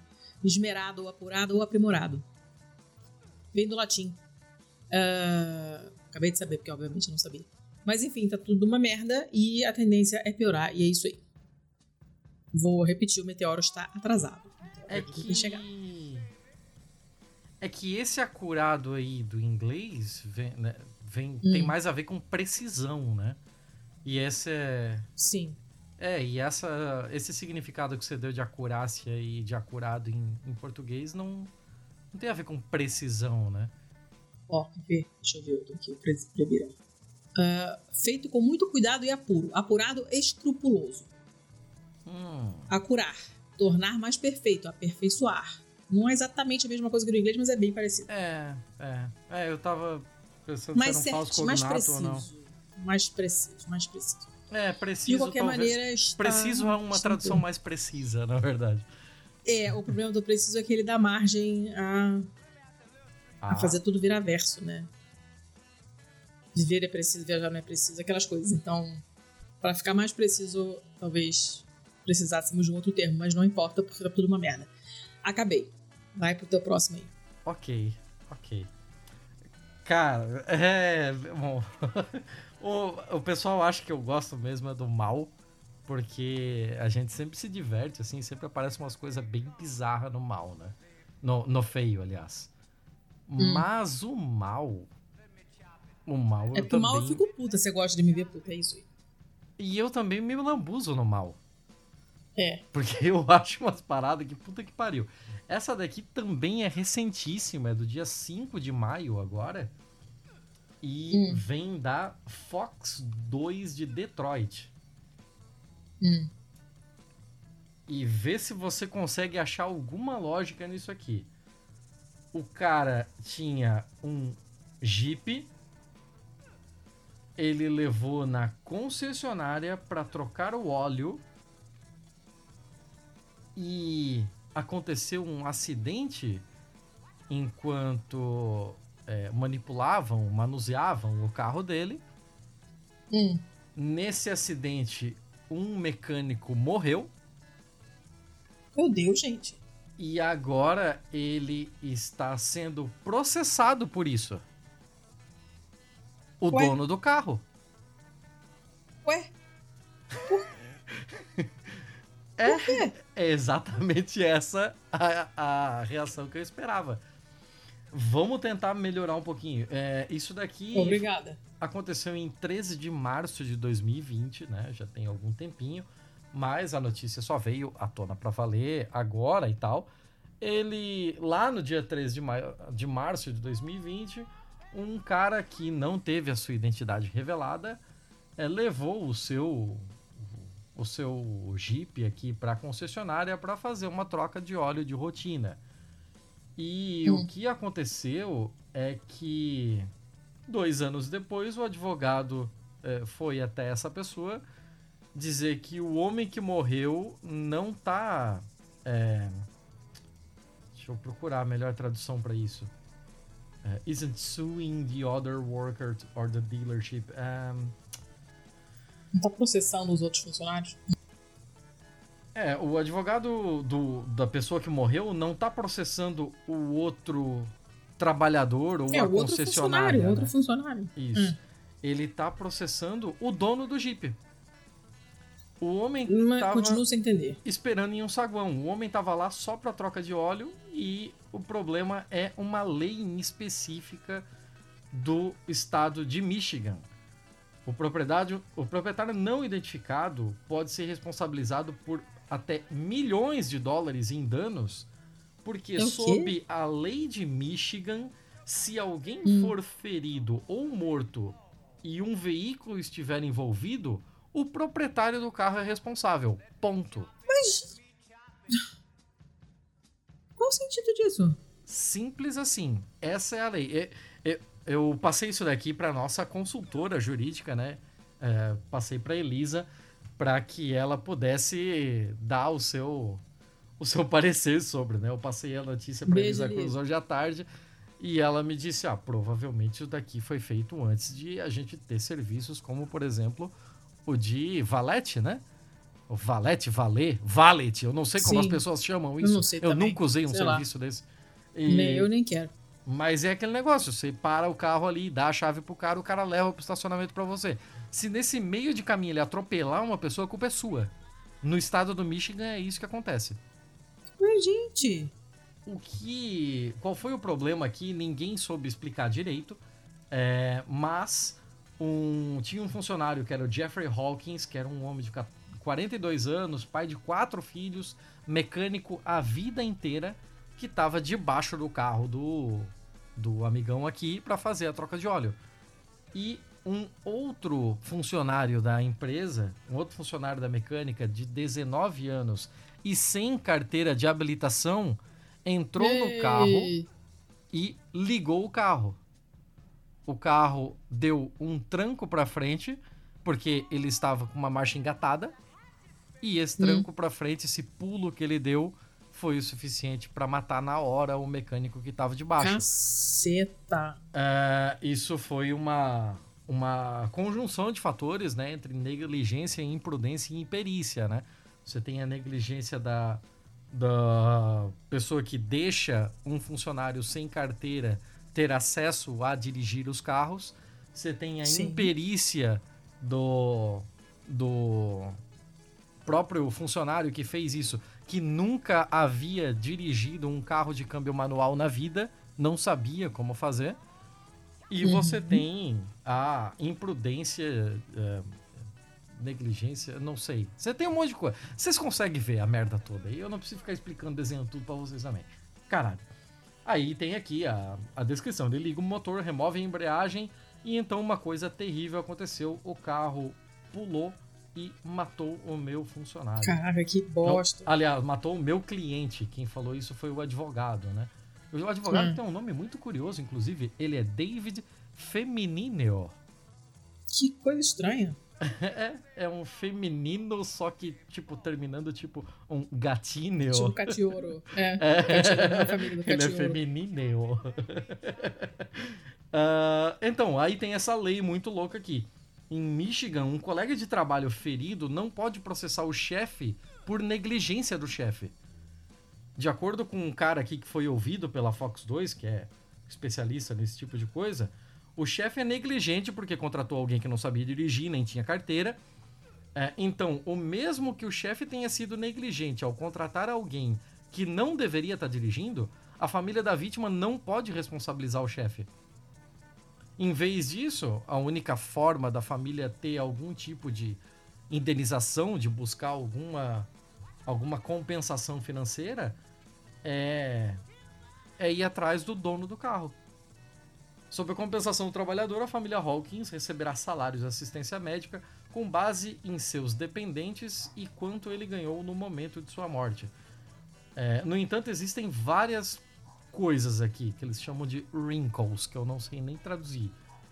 É, hum. Wrinkles, tipo, é, é ruga? Não sei. eu sei lá. Wrinkles? É. W, W, R? Isso. Ah, é ruga mesmo. Pois é, mas não faz sentido nisso aqui. Mas tá, é, como a morte de Hawkins envolveu um carro, existe uma, um, uma, um aparato legal aqui, um estatuto, que é conhecido como é, a, o Estatuto da Responsabilidade do Proprietário. Que significa que o proprietário do carro é legalmente responsável. Se o proprietário deu permissão ao motorista para dirigir o carro, o proprietário é negligente. Hum. Quando o motorista do Jeep entregou as suas chaves ao funcionário que estava dirigindo, ele deu permissão a esse funcionário para dirigir o carro. Isso torna o proprietário legalmente responsável ao que o funcionário faz com o carro dele. Entendeu? Gente, aham. Uhum. Então, de acordo com o cara que foi ouvido aqui, que é o Langton, é, seria o mesmo que se você levasse o seu carro a um restaurante com manobrista e entregasse as chaves. De acordo com a lei, ou, ou, se o manobrista ferir alguém no caminho, você é responsável. Ela é chamada de Lei de Responsabilidade Indireta. Isso significa que é, o único remédio da família Hawkins para buscar indenização é, é, indo atrás do próprio proprietário do carro, porque a outro, o outro dispositivo legal não permitem que eles processem o proprietário da oficina. Hum. É bizarro, é bizarro. Chegou num. Chegou num estado completamente zoado aqui.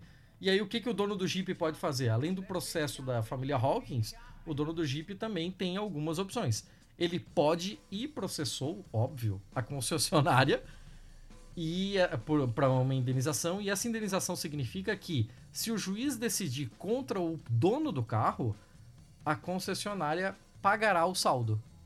Ele tá botando a concessionária na reta do seu próprio processo, né?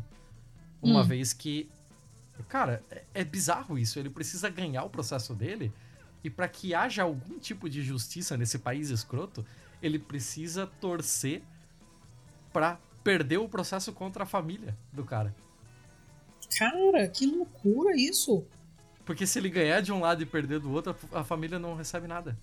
Cara, assim, que surreal. Não, não. Isso daqui é completamente avacalhado.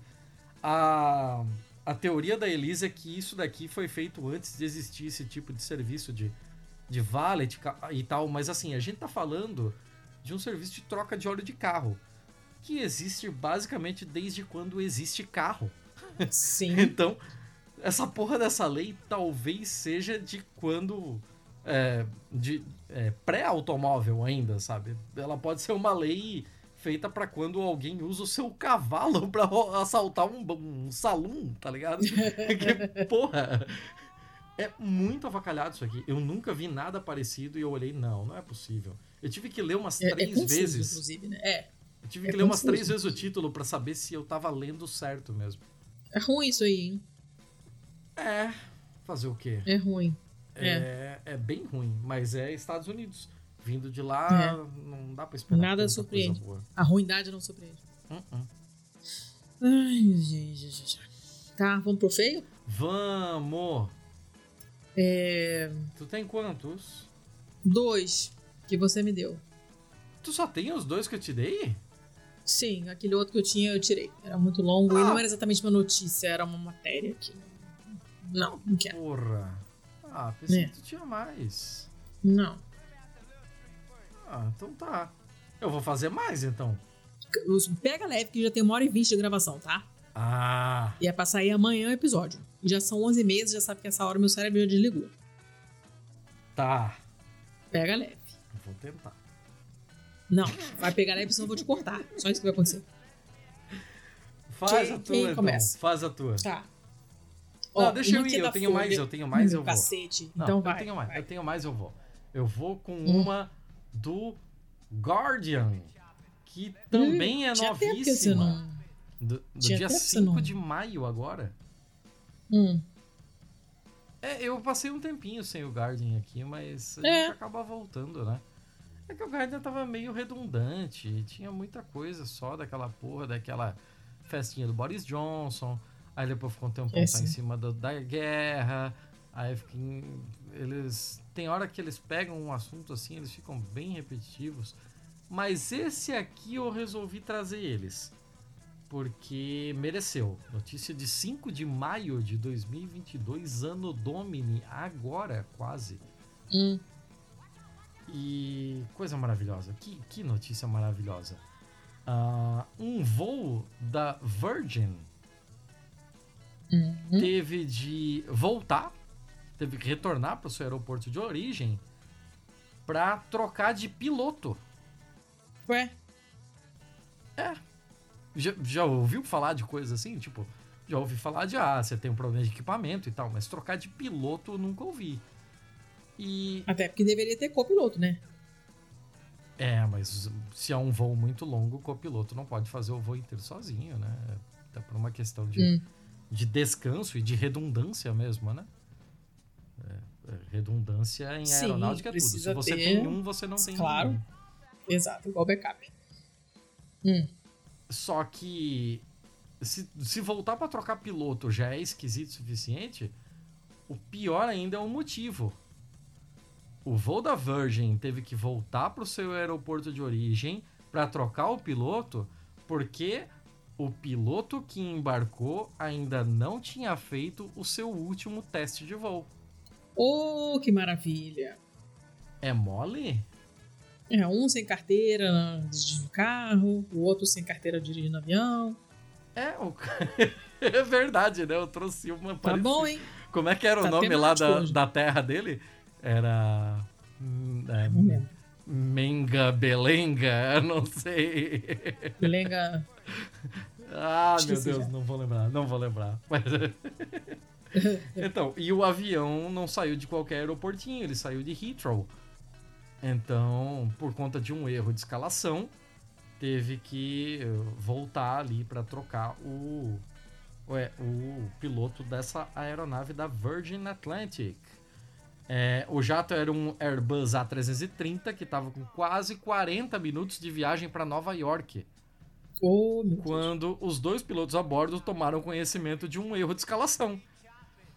Aí o voo VS-3 alcançou os céus da Irlanda antes de retornar a Heathrow, é, pousando mais de uma hora e meia depois de decolar. Um substituto para o primeiro oficial foi encontrado e o avião partiu novamente para Nova York. E a Virgin insiste que a segurança não foi comprometida em nenhum momento. O primeiro piloto que ingressou, é, ele entrou na, na Virgin em 2017 ele era totalmente qualificado de acordo com os regulamentos de aviação do Reino Unido, mas não havia concluído um voo de avaliação final que faz parte dos requisitos internos da companhia. Então não é hum. que ele era um cara que simplesmente, ah, eu não fiz o teste final do Detran. Era uma questão de, de segurança da, interna da companhia. Ele estava perfeitamente habilitado para poder fazer aquele voo, né? É, só que eles resolveram voltar atrás porque o capitão não havia sido designado e o controle de uma aeronave geralmente é compartilhado entre o piloto, né, que é o primeiro oficial, e o comandante. É, mas esse último detém a, a responsabilidade final pelo que acontece no voo. E aí o comandante é, ordenou a retornada para para o retorno para substituir o primeiro oficial. É, é uma notícia que não tem muito o que se tirar, assim, né?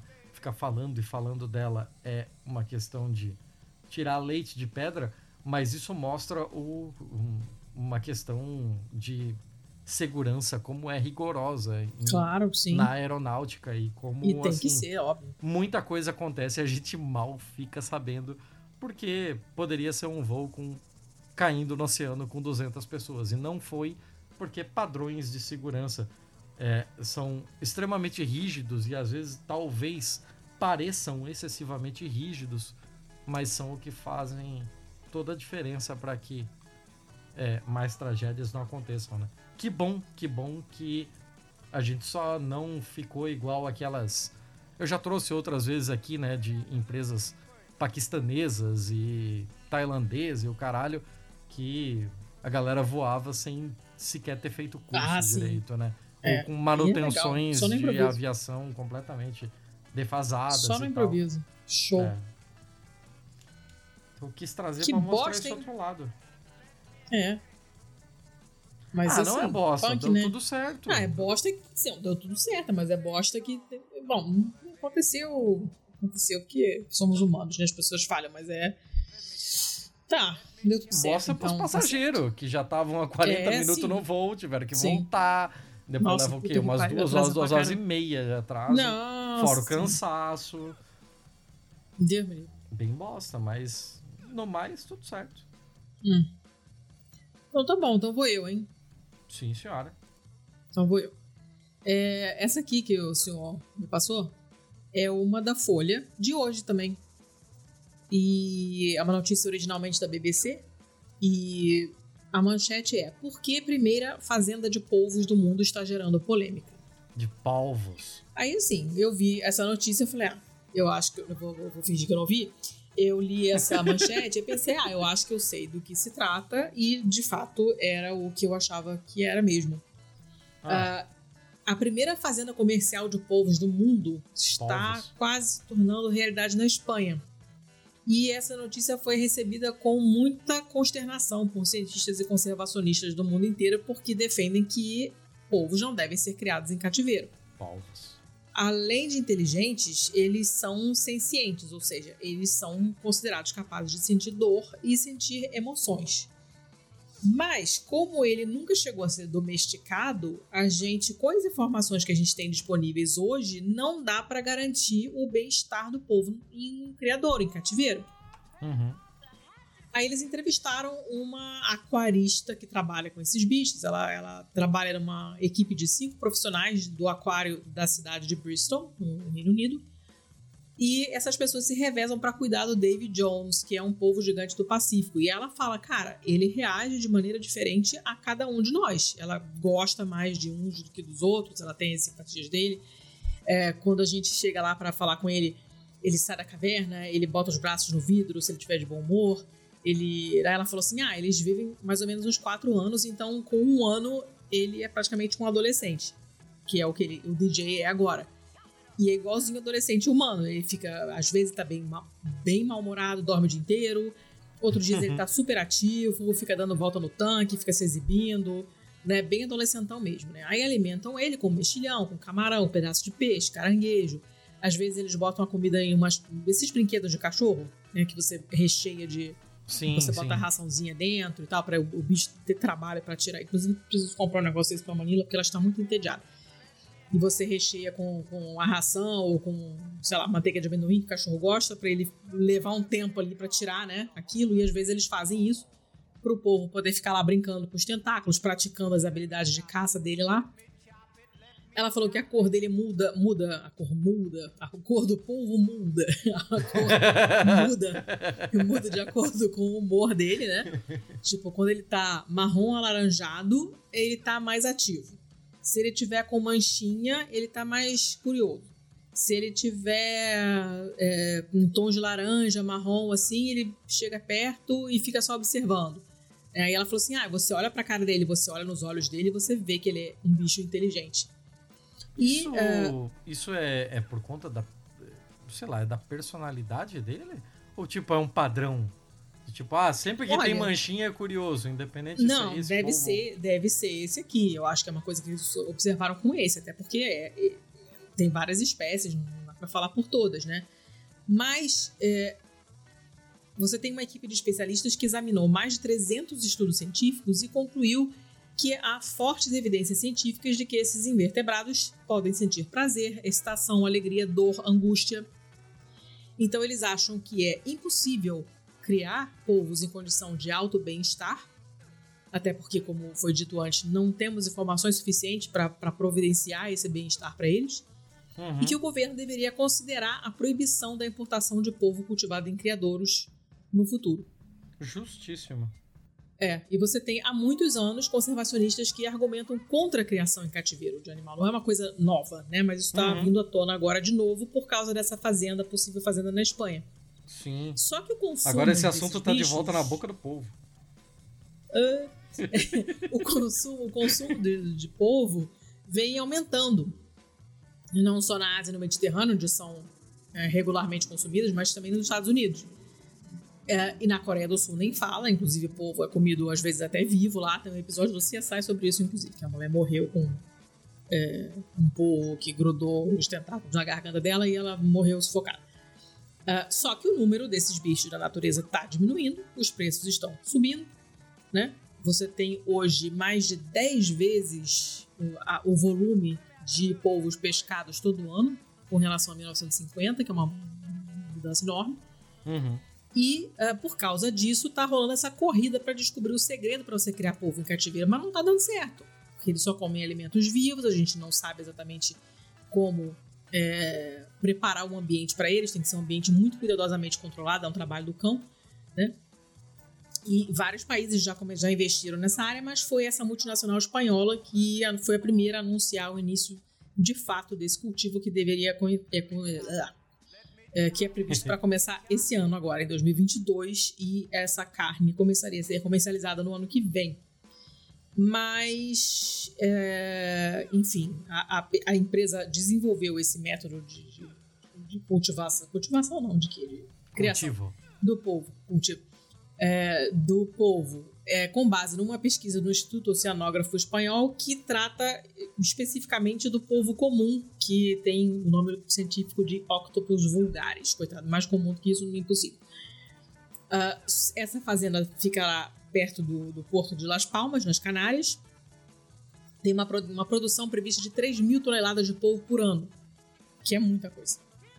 Cara, A eu- BBC eu, não, Eu procurou- não sei quanto pesa um polvo.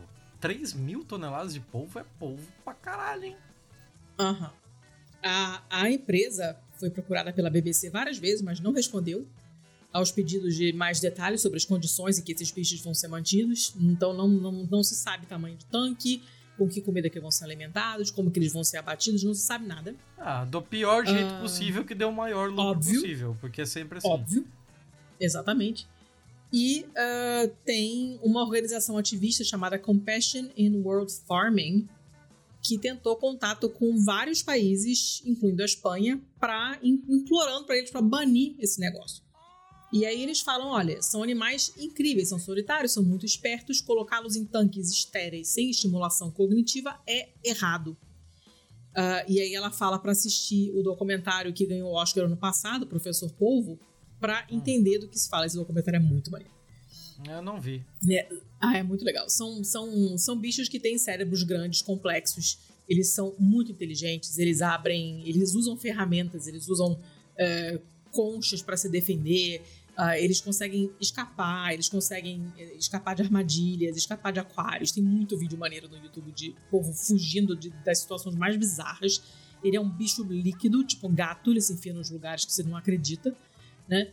Ah, só que assim, eles não têm esqueleto, né? São invertebrados e, então são vulneráveis, por isso que eles usam essas conchas, eles se escondem nos, nos- nos corais e tal, né? São, são facilmente machucados em cativeiro, porque não tem coraça, nada.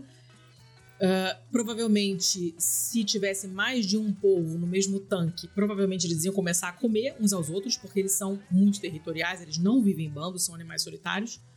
E se essa fazenda for realmente, instala- realmente instalada na Espanha, é, não vão ter muita proteção sob a lei europeia.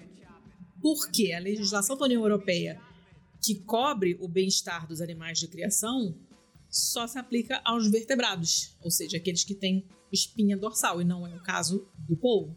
Ué? Então, apesar do polvo, assim como outros cefalópodes, ser considerado senciente, a legislação europeia não cobre o bem-estar deles, porque eles não têm espinha dorsal. Também não Sério? tem método tipo, na legislação validado exige espinha na dorsal? legislação. Como assim? É uma legislação que se aplica só a animais vertebrados. Que caralho, né? É. Que curioso. E também não existe atualmente nenhum método cientificamente validado para o abate humanitário do povo.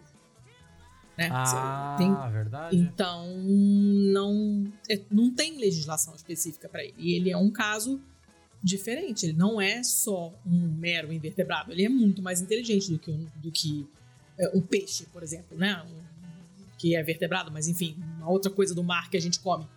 Né? É, é muito mais inteligente do que uma ostra, não, né? não, não tem nem comparação. Então é um caso específico, né? Ah, e aí tem um biólogo evolucionário da Universidade de Bristol que fala assim: ah, humanos e povos tiveram um ancestral comum 566, 560 milhões de anos atrás, Ah, mas porra. né? Não, É claro, roubar, né? todos nós temos, né? Mas ele fala, esse é um, é um exemplo de um organismo que evoluiu para ter uma inteligência extremamente comparável à nossa, porque eles têm habilidade de resolução de problemas, eles brincam, eles são curiosos, é, de uma maneira muito parecida com os humanos. né? Então ele fala assim, ah... Hã? Só não tem osso. só não tem osso. Ele fala assim: ah, isso é, é potencialmente como seria se a gente encontrasse um alienígena inteligente de um planeta diferente. Que ele seria fisicamente muito diferente da gente. Tá tudo rimando, né? Ente, ente, ente, ente. É, mas teria muitas características semelhantes, como essa curiosidade, essa brincadeira, essa né, resolução de problemas. É um bicho muito inteligente. Aí a empresa fala, oh, estou firmemente comprometida com os caralho a quatro, a gente já sabe, né? Aquelas mentiradas todas. Uhum. Mas, obviamente, ninguém sabe nada porque eles não falam merda nenhuma. Né? A empresa fala: não, a gente criando polvo significa que vai ter menos gente pescando polvo. Mentira, vai continuar Cara, pescando polvo porra nenhuma. jeito. Porra nenhuma. Né? Ah, a criação de polvo, inclusive, pode aumentar a pressão sobre os estoques de peixes selvagens, é um negócio complicado. Polvo é carnívoro, precisa comer de duas a três vezes o próprio peso em alimentos para viver. Né? Mas atualmente, Por cerca de dia, é um isso? terço dos peixes por dia.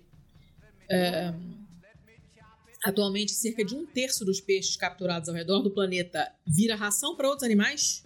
Cerca de metade dessa quantidade vai para a aquicultura, em particular, quer dizer, o peixe comendo peixe. Então, o polvo de criação poderia ser alimentado com produtos de peixes vindos de populações já superexploradas. Você já tem tanques de peixes com superpopulação, porque esse peixe serve para dar ração para um monte de bicho, inclusive para peixe. E aí você vai colocar mais um bicho que vai comer esse peixe. Tá tudo Uhum. errado, né? Sim. E, enfim, então é, as pessoas falam assim: ah, ah, de repente a pessoa quer fazer a coisa certa e ela acha que comer polvo de criação é melhor do que o polvo capturado na natureza. Não! Porque o polvo e de criação, de cativeiro, ele sofre a vida dele inteira, porque ele tá num ambiente que não é o dele, ele tá com a presença de outros, outros animais forçados ali no tanque dele, sendo que normalmente ele é solitário. Tá tudo errado, né? Então ele- aí você tem outro estudo ah, de uma professora de estudos ambientais da New York University que fala que proibir a criação de polvo não deixaria os humanos sem comida suficiente. A gente não precisa de polvo para viver. Dá para viver sem comer polvo. Ah, enfim, continua. A pessoa fala de, de entra no ramo do- na parada do especismo, né? Por que, que a gente por que, que a gente tem é, porco de criação industrial, sendo que o porco também é um bicho super inteligente e é normal comer um sanduíche de bacon? E por que, que a gente agora está indignado com o polvo? Então ele entra num negócio assim, numa vertente aqui de especismo que é bem interessante. Só que assim, o, o, É o polvo ele é um bicho especismo, Mas ao completamente mesmo tempo é o arabautismo, né? É aquele negócio de Sim, desviar o sim, foco exato. pra caralho. Aham, aham. É, em italiano é benaltrismo, adoro. É, e ele fala: o problema com o povo é que o povo é completamente selvagem. A gente não sabe o que, que eles, do que, que eles precisam, a gente não sabe como dar uma vida melhor para eles. É diferente de você ter Um porco que foi domesticado há muito tempo, a gente sabe como é a vida legal para um porco. O povo a gente não sabe. Uhum. E também é um bicho inteligente, assim como o porco, só que pra gente é tudo novidade, né?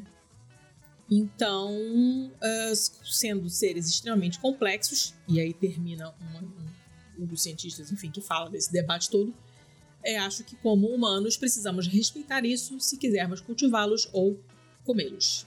Temos que pensar o que a gente quer. Eles não são essenciais para a segurança alimentar dos seres humanos, eles são criaturas inteligentes complexas deveriam ser produzidos em massa para alimentação? Provavelmente não. Uhum. Eu confesso que eu adoro o polvo, mas já tem bastante tempo que eu evito comer porque. Eu é um pensei que você ia falar de adoro no sentido de adoro o bicho, mas não, era comendo mesmo. Não, eu gosto muito de polvo, mas eu tenho evitado comer já tem bastante tempo, porque é, porque é um bicho muito foda e eu me sinto mal imaginando. E aí é totalmente especismo da minha parte também, porque, porque eu como bacon, né? Exatamente é. o exemplo que ele deu. Porque eu como carne moída e, e não tenho pena da vaquinha? Tenho. Mas aí são animais Mas... mais burros. é, eu não sei, eu acho que é o fato de terem sido domesticados há muito tempo e a gente enxergar esses animais como realmente animais para comer. Como recurso. E o povo, não. É, é um vaca, porco são recursos e polvo não é. Uhum. Uh, então é isso. Eu não pretendo comer mais, apesar de eu gostar muito, e eu sei que é meio hipócrita da minha parte, mas é o que tem pra hoje. Tomara que algum Acabei. brasileiro Nossa, descubra o negócio da. Assim, de como criar em cativeiro e manter, manter o bem-estar dele e tal. Só pra fazer um artigo escrito é disso que o povo gosta. Ai, cala a boca, Thiago. vai, vai pro próximo. Vai pro próximo que eu já falei pra caceta. Justo, justo. Uh, você não vai gostar da minha notícia. O. hum. A dona Letícia, né, como a gente teve esse pequeno hiato ali sem, sem episódios, a gente hum. não acabou conseguindo trazer assim as coisas, as últimas tendências daquele período ali, né? Então teve uma coisa que aconteceu aí que a gente perdeu mas que merece a citação porque, até porque teve atualização. Hum. Que provavelmente você viu, correu nas, nas notícias por aí, inclusive passou pelo nosso grupo de apoiadores, que é o cara que se casou com um holograma. Sim. Ai, meu certo? Deus, bem. Aham. Uhum. Que é um cara de 38 anos chamado Akihiko Kondo. E ele casou com uma representação 3D de uma famosa estrela virtual chamada Óbvio Hatsune casou, Miku. Claro que ele não casou com ninguém, mas enfim. hum. Você, você coloca muito crédito em cima da instituição casamento, sabia?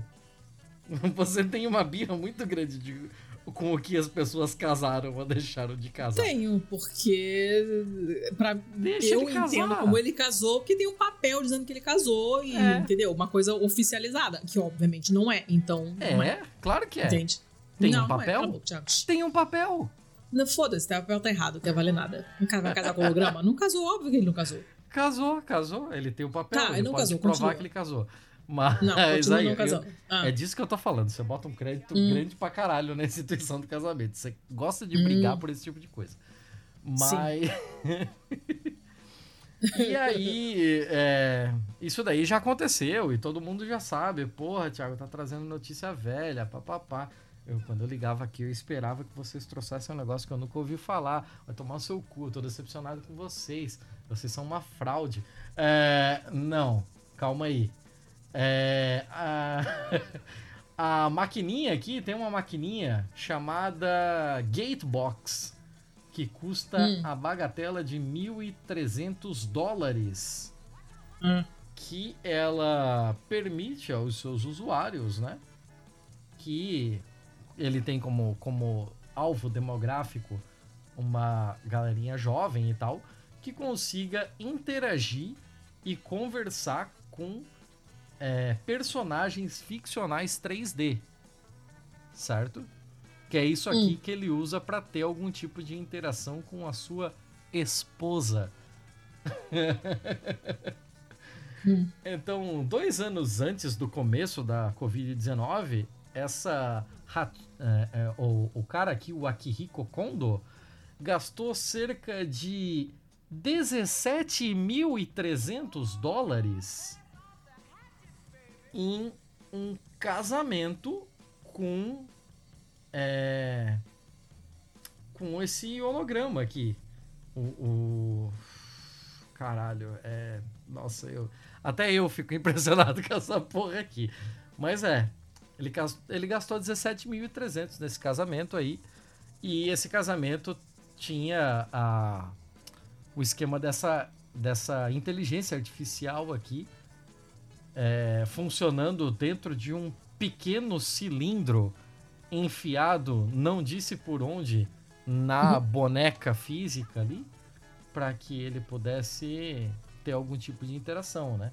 Mas aí eis que vem os problemas, né? Durante esse período de, de pandemia, é, vão. A gente acabou passando muito mais tempo do que gostaria em casa e tal. Eu imagino que ele fez mais uso dessa boneca do que era o recomendado.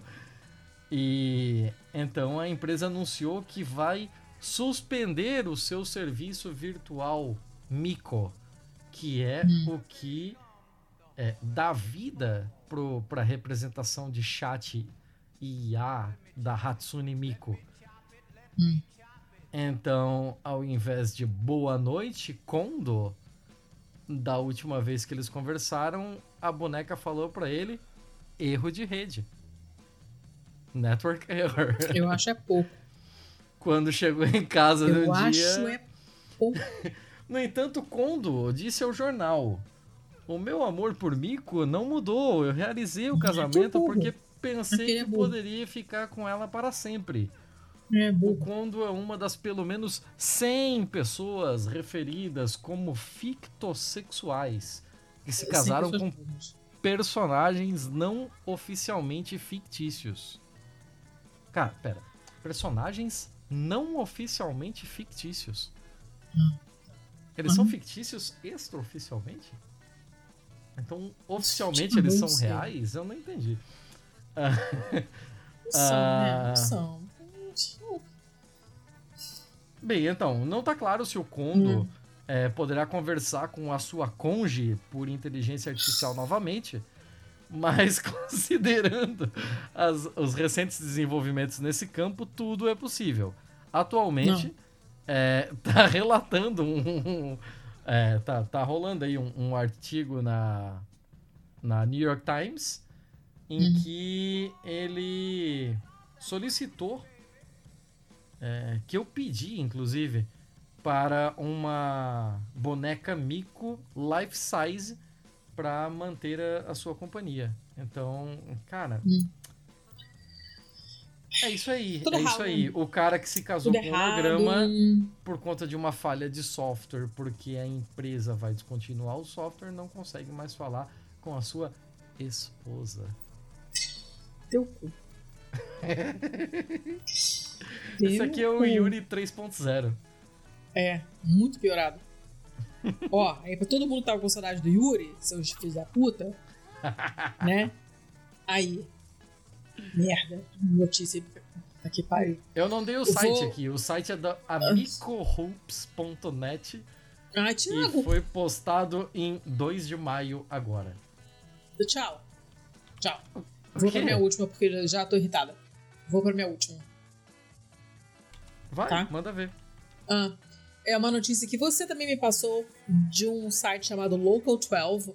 Não faça perguntas porque eu não sei. uh, de 18 de março, então tá um pouquinho defasadinho, mas tá, tá bom ainda. Eu tenho um pequeno orgulho uh, desses sites malucos onde eu acho as coisas. É, eu, eu não sei se orgulho é exatamente a palavra correta, mas enfim. Uh, nós estamos falando de Deer. Deer é o quê? É, é cervo? Não sei traduzir isso. É o, é o alce, não é? Não, não, não, não. Alce é moose. É, moose. Deer é o viadinho, peraí, peraí, então. Pois é, mas via, é viado, viado, viado. É o viadinho. É, é cervo, não? É. Cervo é o quê? Não sei. Sei. Cervo é deer também. Pronto, é tudo minha família. Tá, cervo. O cervo e viado é o mesmo bicho? Não é o mesmo bicho. Cervídeos. Mesma família. Ah, mas não São é. ungulados. Ungulados. Hum? É... Ah, olha só. Mesma- Ó. Corça, alce e caribu. Tudo a mesma, tudo a mesma, família. Corsa? É o corça ou é corça? Eu não sei como é que pronuncia. É Corsa? Acho que eu é nunca Corsa. falei isso na minha vida. Não. Você nunca andou de Chevrolet Corsa? Vou te socar. Thiago. Mas é da mesma raiz, caralho. O Corsa é por causa não, do não bicho. quer dizer nada. Não Corsa dizer é por causa do bicho. nada. É com S. Daí? O, o corsa Chevrolet é também. corrida. Corsa Ah. italiana é corrida. É Foda-se mais italiano, provável né, que tenha Letícia? vindo, da Let- corrida do que, Hum. da, do que do bicho. Você concorda? Letícia, você acha que um Corsa faz mais de 130 km por hora? Corsa totalmente não é de corrida, Letícia. Peraí, peraí. É Corsa. É Corsa. É Corsa. Acabei de achar aqui no Cyber. Dúvidas da Língua Portuguesa. Mas Ah, enfim, meu é tudo, é tudo primo, tá? A diferença é que os cervídeos têm galhadas em vez de chifres. É diferente. Tá. Mas enfim. É, essa é uma chuva de corças, praticamente.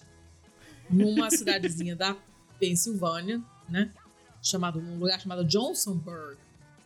E o que tá acontecendo, eu tive que ver o vídeo e eu confesso que eu continuo não entendendo perfeitamente a dinâmica da coisa, mas claro que eles fizeram uma chamada bem bait, tá? Não tem, não tem nenhum viado voando, caindo do céu, não é exatamente isso. Elas estão pulando de um viaduto e morrendo, obviamente.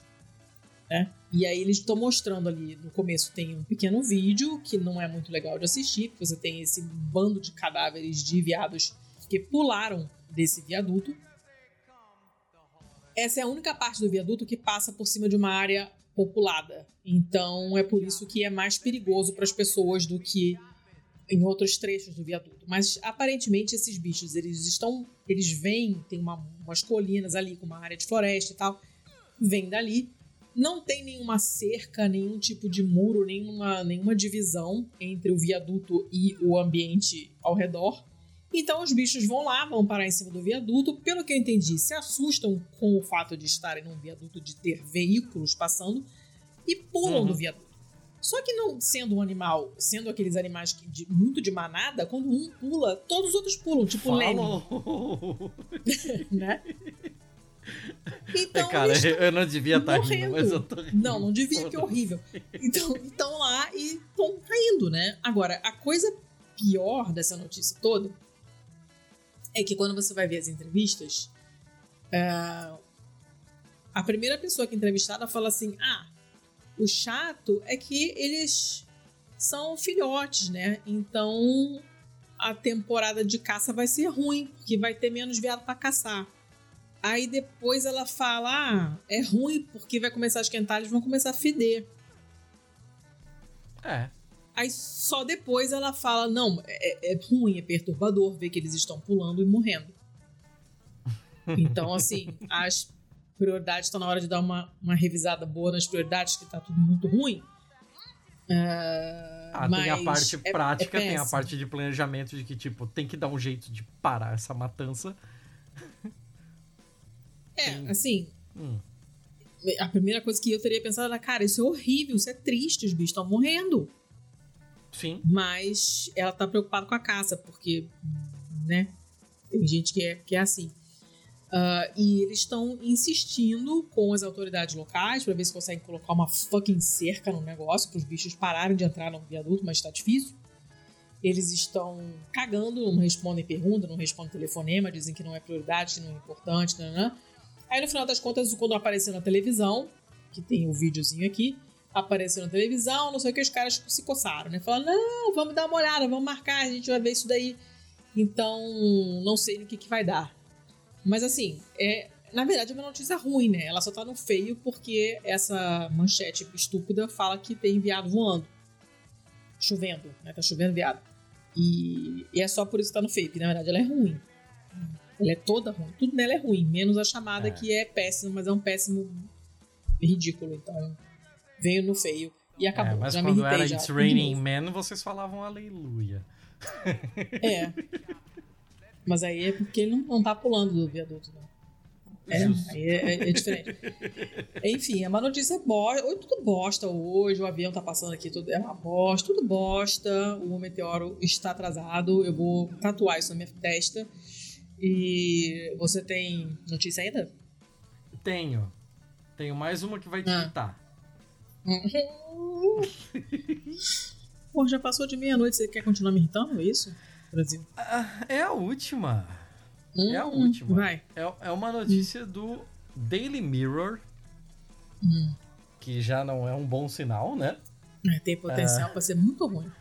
Então, o título da matéria Hum. é Mulher não namora é, homens Holograma. sem ah. Mulher não namora homens sem a aprovação dos seus cães. Tá certa ela. É, você. eh, Eu, eu vou. Grava aí, produção. Grava aí, produção. Grava essa frase, porque essa frase vai voltar contra você. Desenvolva, desenvolva. Então, vamos lá. A mulher tem. Ela, ela fala aqui. Como é que é o nome dela? Perdi o nome dela aqui. Em algum momento o nome dela vai retornar. Margot. E ela tem dois chihuahuas de pelo longo. Ih, tá erradaça. Erradaça. Chamados gente. Gizmo, de 12 Hum. anos, e Starlina, de 1 ano. Não, ih, já tá erradíssima. Nossa. Não, você falou que ela tava certa agora. Nossa, erradíssimo. É, Starlina, o- isso não- Starlina, é Star, Nossa, minha- estrela normal, aí Lina com dois Zs, né? Ai, Deus. Nossa, meu nome escrotofobia que apitou forte agora. Então, o- Hum. achei o nome da mulher aqui. O Ah. nome dela é Jana Lee. Só Só, tá que é piorando, você tá percebendo? Cada vez pior. Jana Lee, tudo junto, assim. Só, só piora. Tá, vamos É, lá. ok. Aí ela tá aqui dizendo. Aparentemente não aconteceu nada no Reino Unido que foram entrevistar essa pessoa. E. é, aí perguntaram pra ela sobre o negócio aqui. Ah, disseram que eu preciso arranjar um homem e ter filhos de verdade. Mas os cães são os meus filhos. Eu Uhum. também já fui chamada de encalhada, né? De undateable. É, Hum. Mas eu escolho não estar em um relacionamento romântico. Não é o contrário. Eu não Hum. namoro muito, eu gosto de ficar sozinha. Mas se eu fosse conhecer alguém, os cachorros, os cachorros, teriam que aprovar. Se Gizmo não gostasse da pessoa, não tinha como namorar. Pode pegar tudo. É, é, eu confiaria na intuição deles. Hum. E aí ela acrescentou: Eu acho que os cães são tão especiais, amorosos e leais. Infelizmente, os humanos não são assim. O Gizmo e a Starlina têm mais de 300 peças de roupa Ah, vai se fuder. e 12 pares de sapatos cada, Vai se fuder. incluindo dois pares de crocs. Como você coloca um crocs num pé de um chihuahua? Como, qual o tamanho de um crocs para caber no Ah, é pé um de um chihuahua? É um dedal, praticamente. Eu não, eu não faço nem ideia de como isso funciona em termos práticos. Assim. E assim, aí dá pra entender por que, que as pessoas chamam ela de encalhada. Se você É, vai é na mesmo? casa de uma pessoa, você tem que passar pela aprovação do caralho de um chihuahua de chihuahua. de um chihuahua de crocs. Aí e aí você né, vê amiga? que ela já gastou o equivalente a 40 mil dólares em guarda-roupa Ah, e filha. acessórios para os cachorros. Aí eu acho que você não vai querer, né? Eu acho que. Me ajuda a te defender, amiga. Ai, Tá difícil, cara, assim. E assim, e, e é foda, ela anda de roupa combinando com os cachorros. Assim, ó, eu, eu vou te mandar só uma imagem, só pra você ter o gostinho. Olha essa imagem. Tá. Disserte sobre. entendo. É... Hum, hum. Não tem, não tem o que dizer. A imagem fala por si só. Então, é, você acha que é ruim eles terem 40 mil em acessórios e guarda-roupa de cachorro? Não é ruim, é estúpido e, e obsceno e imoral. Sim, totalmente. Totalmente. É, eu não quero filhos humanos, eu gosto dos meus peludos. Eles parecem Não, tá bom. pequenos humanos peludos. Eles também Não, adoram não a atenção que recebem quando estão vestidos. Não, não. Os cães não. ainda têm seu. Para. Os cães ainda têm seu próprio quarto, Hum. com cama de casal Ah, olha, vai procurar uma lingerie E- de seda pra lavar a mão, sabe? e um parque temático Ah, de Thiago. mini cachorros no quintal, completo com toboáguas, tobo, toboáguas, saca, gazebos e arco-íris infláveis. O Gizmo também tem uma miniatura de Lamborghini com a sua própria placa. Imagina. Eu acho que esse é o momento em que eu mando você tomar no cu por você ter trazido essa notícia. É. então, é. Ela disse que quer levar é, os seus cachorrinhos para sessões de stand-up, audições e Tá. aulas de truques, de, de Uhum. magia, assim, né? Parece Uhum. um pouco como levar as crianças para suas aulas extras curriculares. É, Às vezes eles têm quatro aulas por semana. É, mas-. Mas quando não estão no palco, estão cochilando na bolsas e tratado como realeza. Aham. É, eu. É, eu trouxe isso só pra ver o que, que Só pra me irritar, né? diria. É, É. você acha que essa pessoa ainda vai conseguir casar algum dia? Eu espero que ela nunca se reproduza. Casar, ela vai casar. Até com holograma, se ela quiser. Eu só espero que ela não se reproduza nunca. Pois é, por que, que ela não casou com esse cachorro ainda? Olha, eu, eu acho que nem cachorro quer ela. Pela cara do cachorro na foto, nem ele tá, tá aturando, não. Esse é o Gizmo, que já tem 12 anos. Então ele Ah. deve estar muito O cansado cachorro tá dessa de porra toda. cheio. Imagina de 12 saco anos cheio. disso, cara. A outra estrelinha. a estrelinha não querem sair. Não querer sair da bolsa. Tá lá com a cara da bolsa e fala assim, mas eu não saio daqui nem fudendo. Cara, o Gizmo assim, porra, me botou essa jaqueta, não combina com a minha paleta de cores, tô com esse blazer horroroso aqui. Cara, Ai, meu Deus do céu, que coisa maravilhosa. Te passei a, a notícia toda, caso você queira. cara, É não isso. sei o que. É isso. Eu, Uhum. eu acho que agora tá tudo beleza. Eu já falei do cara que casou com holograma, já falei do não Chihuahua que Você tem que ele não casou. Letícia, imagina um Chihuahua de Crocs andando de Lamborghini. Eu não, eu não quero viver no mesmo mundo que essa mulher, não. Já deu pra Ah, mim, meu sabe? Deus. Já deu pra mim. Notícia de 4 de Chega. maio, tá? Ela é bem recente, ela tá, ela É, tá por aí. Se alguém saber. se interessar aí pela. Não, ninguém Como é que é o nome dela? A Jana Lee. Ninguém vai se interessar pela Eu janela. tinha esquecido o nome tre- dela. Nem pela estrelinha.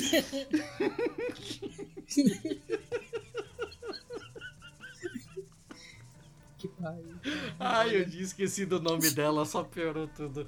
A Jana Lee com a Starling. Ah, Ela não é feia. Ela não é feia. Ela é bonitinha, mas não Quem dá, não dá. Ela é, do- ela é dodói. Ela é dodói.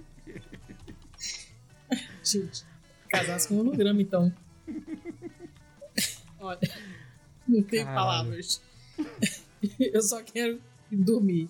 Eu acho que vou precisar de um remédio hoje pra dormir, pra não, não sonhar com essa merda. Escuta, vamos dar os recadinhos, dia- então? Todo dia um otário e um malandro saem de casa, né? No Todo caso, santo dia. Todo dia. no caso, se essa daqui saísse de casa e trombasse o cara que, que casou com holograma, só se estragava uma casa, né? É, aí, pra tu ver. Porra. É, Ai, meu Deus do céu. Faz, manda. É... Ah, eu queria começar os recadinhos mandando beijos. Ah. Eu queria mandar beijos para as pessoas com quem eu estou em Beijinhos. falta já tem um tempinho. Beijinhos. Que são o Léo e o Gabriel e a Natália. Eu estou muito em falta com todos eles. Eu não tenho condições de escrever, falar, debater nada minimamente não vou dizer sério, mas assim, com potencial emotivo, não, não tá dando para mim. Eu não, eu não tô legal. Então, não vai ser essa semana que eu vou escrever para vocês. Mas sintam-se abraçados e beijados. É, queria mandar um beijo para a Meg, e para a Elisa e para a Bia. Uh, e para a Paula também, né? E para Ana também. Manda um beijo para todo mundo uh, mas enfim. É... E que mais? E mais nada, chega. Senão eu vou. Eu não, não tô legal, não. Uh, nossas redes sociais. Estamos no Twitter e no Instagram como arroba pistolandopod. O nosso site é o pistolando.com. Todos os nossos episódios estão lá, com todos os links das notícias que a gente comenta aqui, as outras coisas que a gente mencionou no episódio, as músicas que porventura a gente achar que cabem no episódio estão todas lá.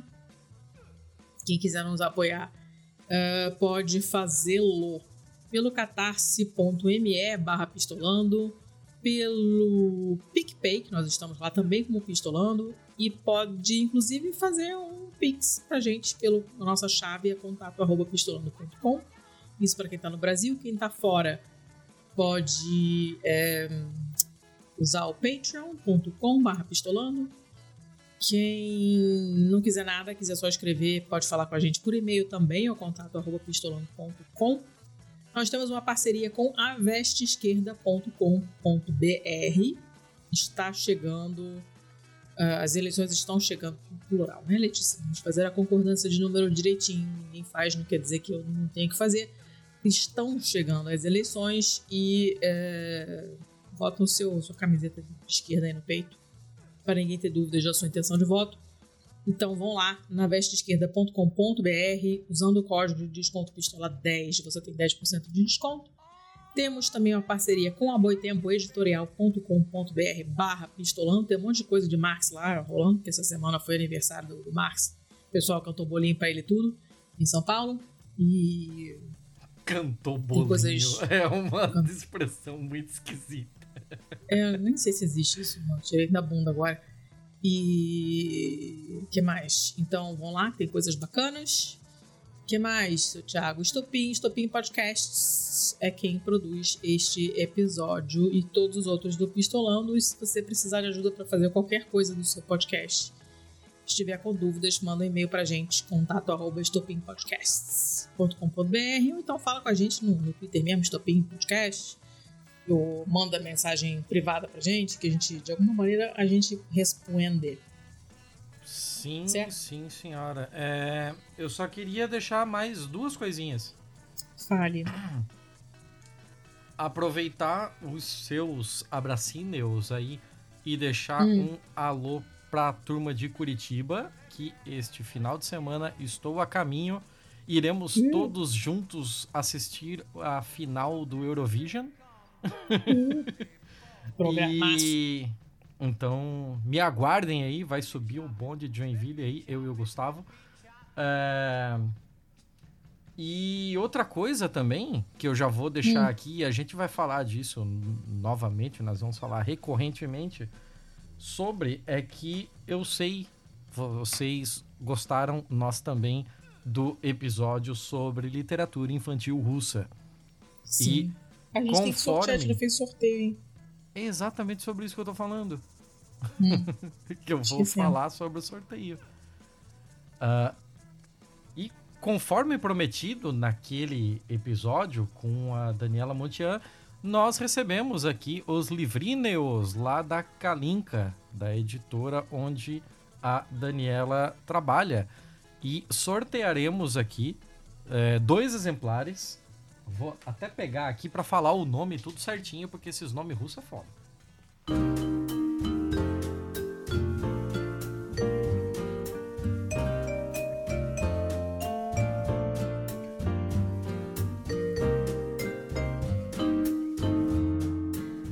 Ai, voltei.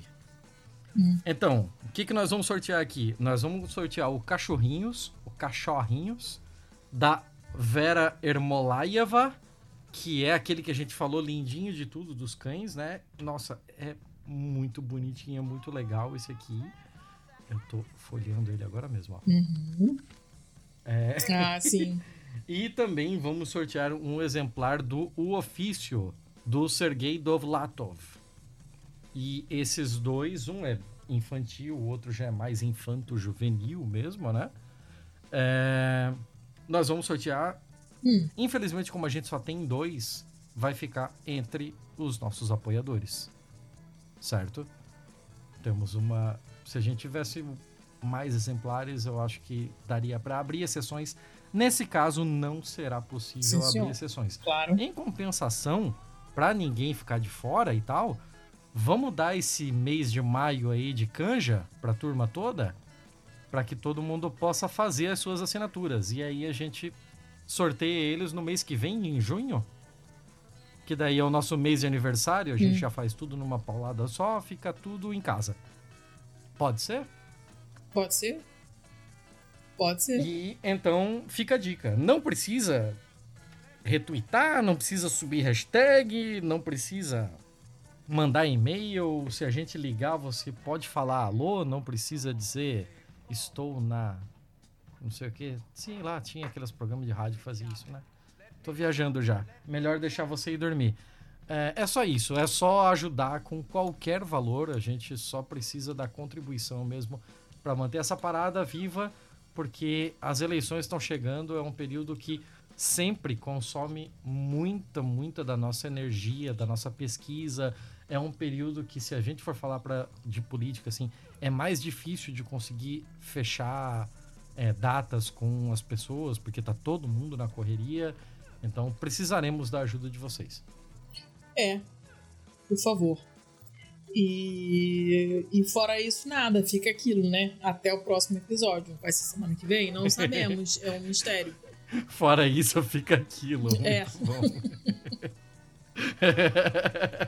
é, eu vou.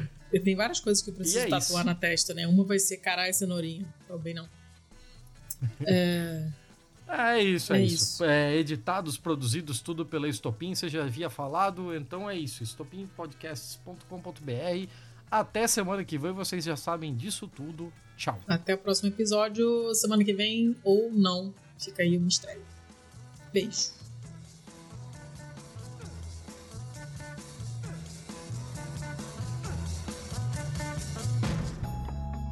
Este podcast foi editado por estopimpodcasts.com.br.